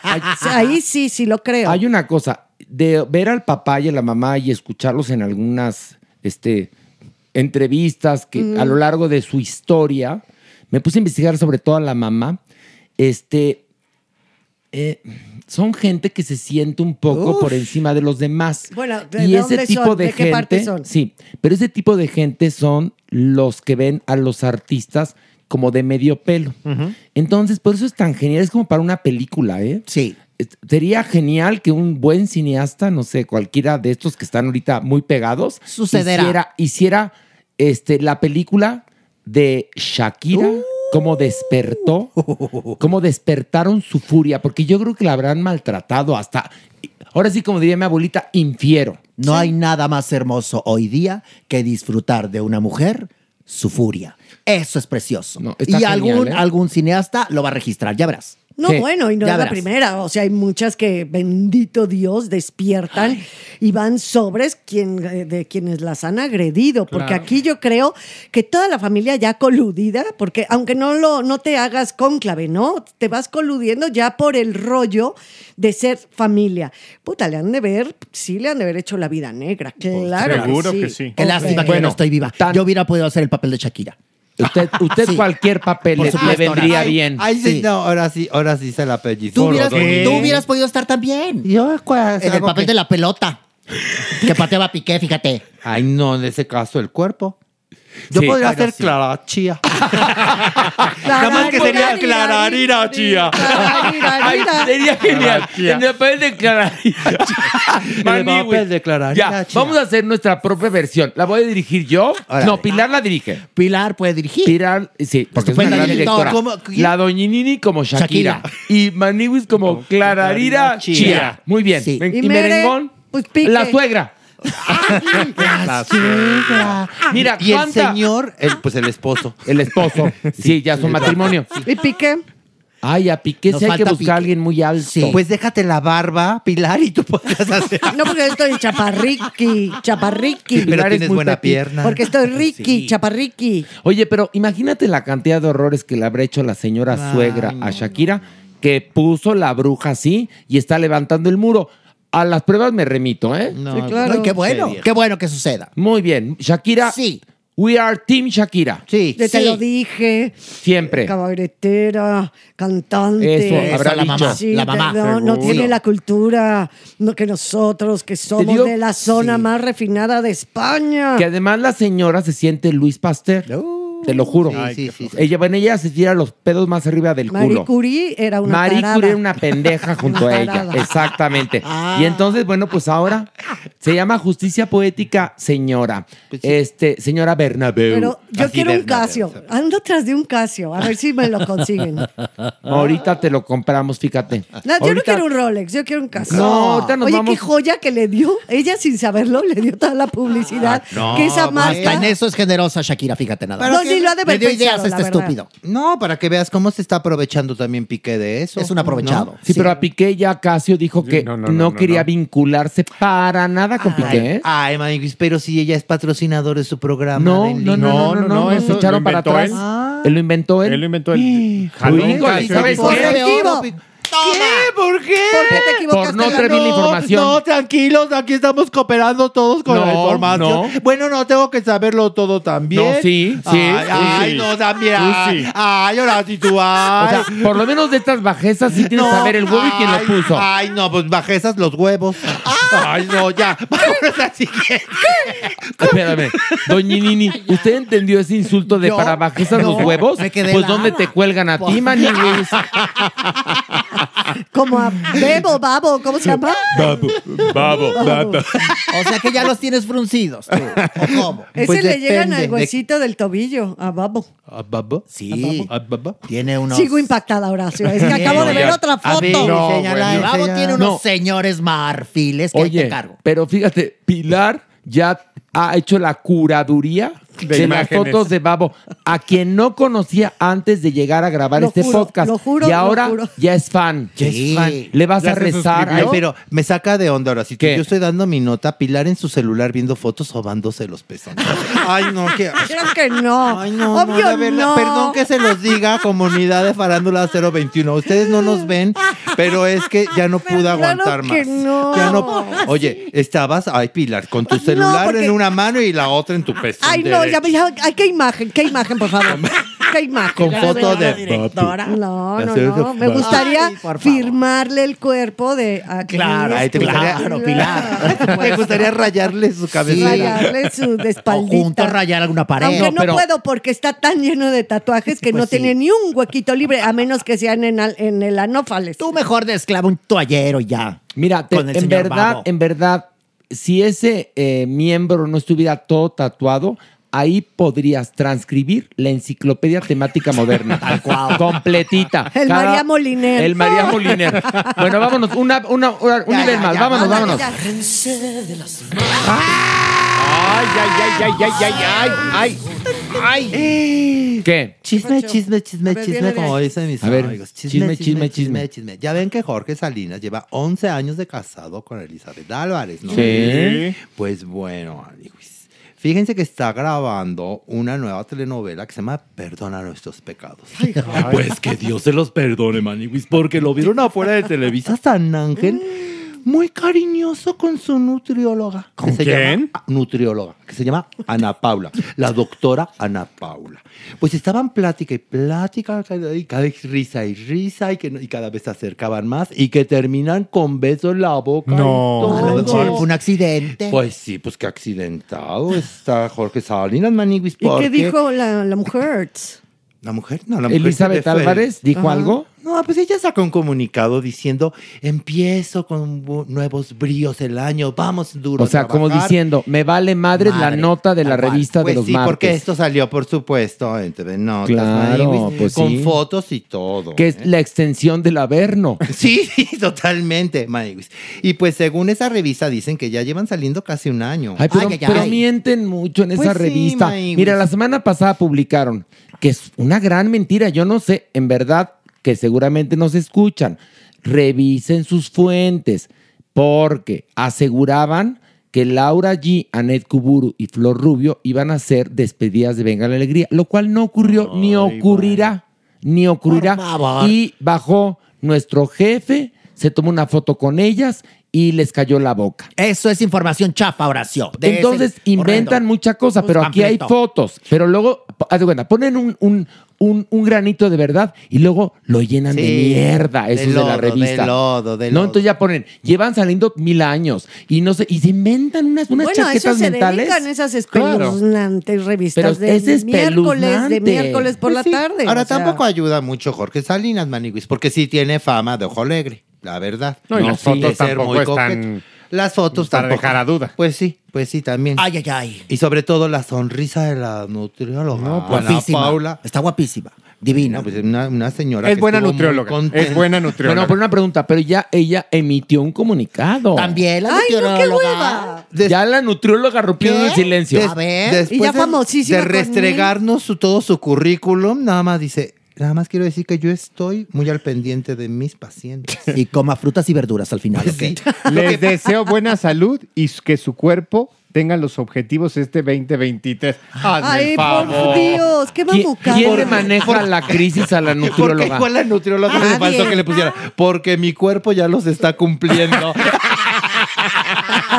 Ojalá el suyo los cumpla, porque el mío ya se los están cumpliendo. La nutrióloga de estar feliz porque ya tiene como 150 pacientes más. Pues se trepan también en los cuernos Claro. de, pues, del estar ahí trepaditos. Publicidad. en Bueno, entonces el asunto es que mi Jorge Salinas es de muchos, fíjate, voy a decir una frase muy vieja, de muchos picos pardos. Ay, me encanta esa. ¿Verdad? frase. Sí. Es como de la época de mi A abuelita. mí me gustaba decirla. pardos. ¿Cómo, doña Nini? Eres muy picos pardos. ¿Usted conoció a Jorge Salinas? Por supuesto. Sí, alguna vez me lo topé en Televisa. Era un niño, ¿no? Era un chiquillo. Sí. Pues E intentó hacer ahí su, su faena, pero le dije, no, atrás, niño. Yo busco algo serio. Ay, la cortejó. Por supuesto. Sí. Mm. A la doña Nini, Por Todos. favor. siempre, siempre, siempre la Y correteaban. Plácido por favor. Domingo.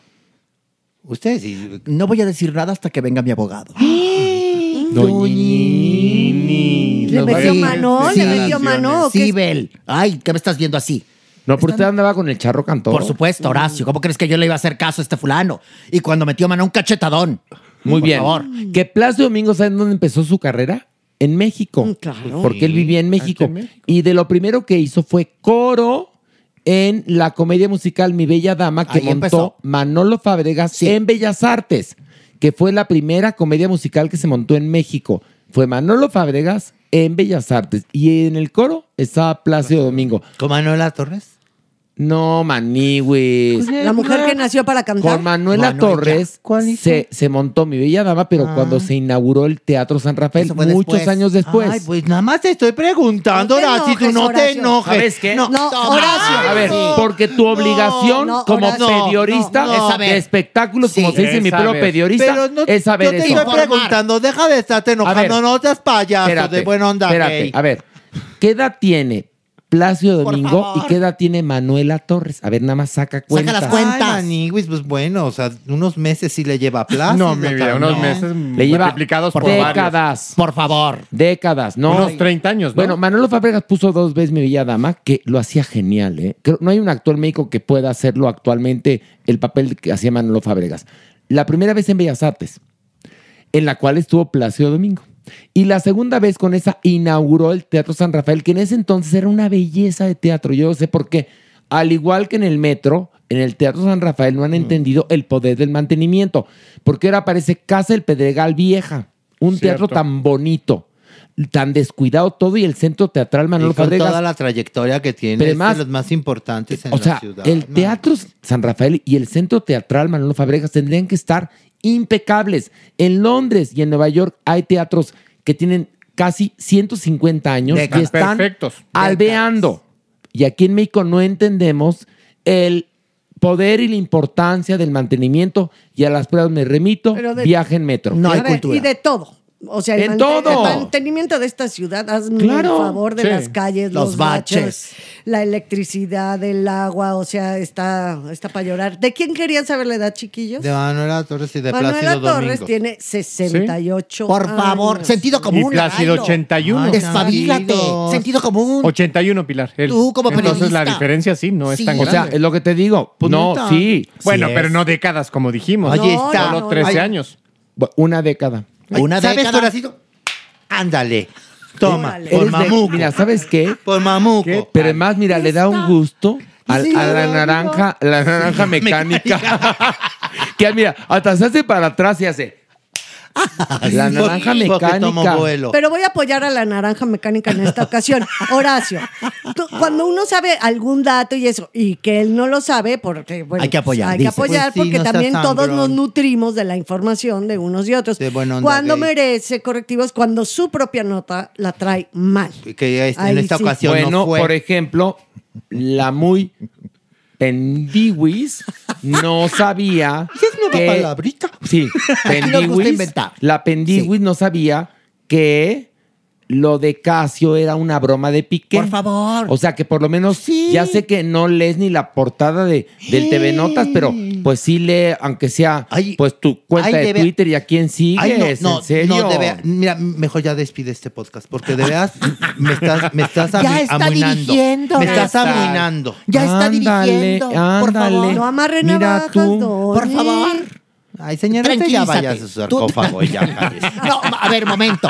Tú estás en mi casa. Aquí la que se va eres tú. ¿Qué hubo? Por favor. Pues me voy con mis amigos, la pelea. O mejor, ¿por qué no me lo dejan una semana? No. Ay, no, pero es que la verdad lo tenemos Se lo teatro. subo, no, se lo tenemos. subo el viernes. No, no, no, no, no, no. Ay, bueno. Perdón, bien. pero no le puedo dar permiso porque luego se Ahí nos. está. Ya ve que luego se nos traba eso. No, no vaya a llegar. No, tenemos, tiene que ir al teatro temprano para que haga su terapia de lengua, para que no se nos ande trabando. Eso sí. Porque si no, la verdad es que ya más que un acto de Dios parece un acto de correctivo. Sí, por favor. De constricción. A ver, espera. ¡Toma! ¡Ayuda! ¿Qué? ¿Ahora por qué? Por payasa. Nada más. Ay, pues sí, pues cachetaste tú solo. No, no, Horacio. Ay, bueno, a las tres decimos adiós. Una, dos, tres. ¡Adiós! No, este podcast nos quedó más largo que la de Babo. Esto fue Farándula 021. Recuerda, un nuevo episodio cada jueves. A contar cositas malas de mí, diles que sí, que yo te dije que sí fui. Si te vienen a contar cositas malas de mí, diles que sí, que yo te dije que sí fui.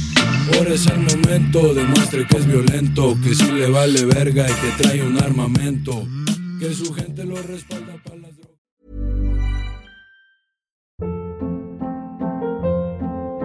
Hold up. What was that? Boring. No flavor. That was as bad as those leftovers you ate all week. Kiki Palmer here, and it's time to say hello to something fresh and guilt-free. Hello Fresh. Jazz up dinner with pecan-crusted chicken or garlic butter shrimp scampi. Now that's music to my mouth. Hello Fresh. Let's get this dinner party started. Discover all the delicious possibilities at hellofresh.com. Even when we're on a budget, we still deserve nice things. Quince is a place to scoop up stunning high-end goods for 50 to 80% less than similar brands. They have buttery soft cashmere sweaters starting at $50, luxurious Italian leather bags, and so much more. Plus, Quince only works with factories that use safe, ethical, and responsible manufacturing.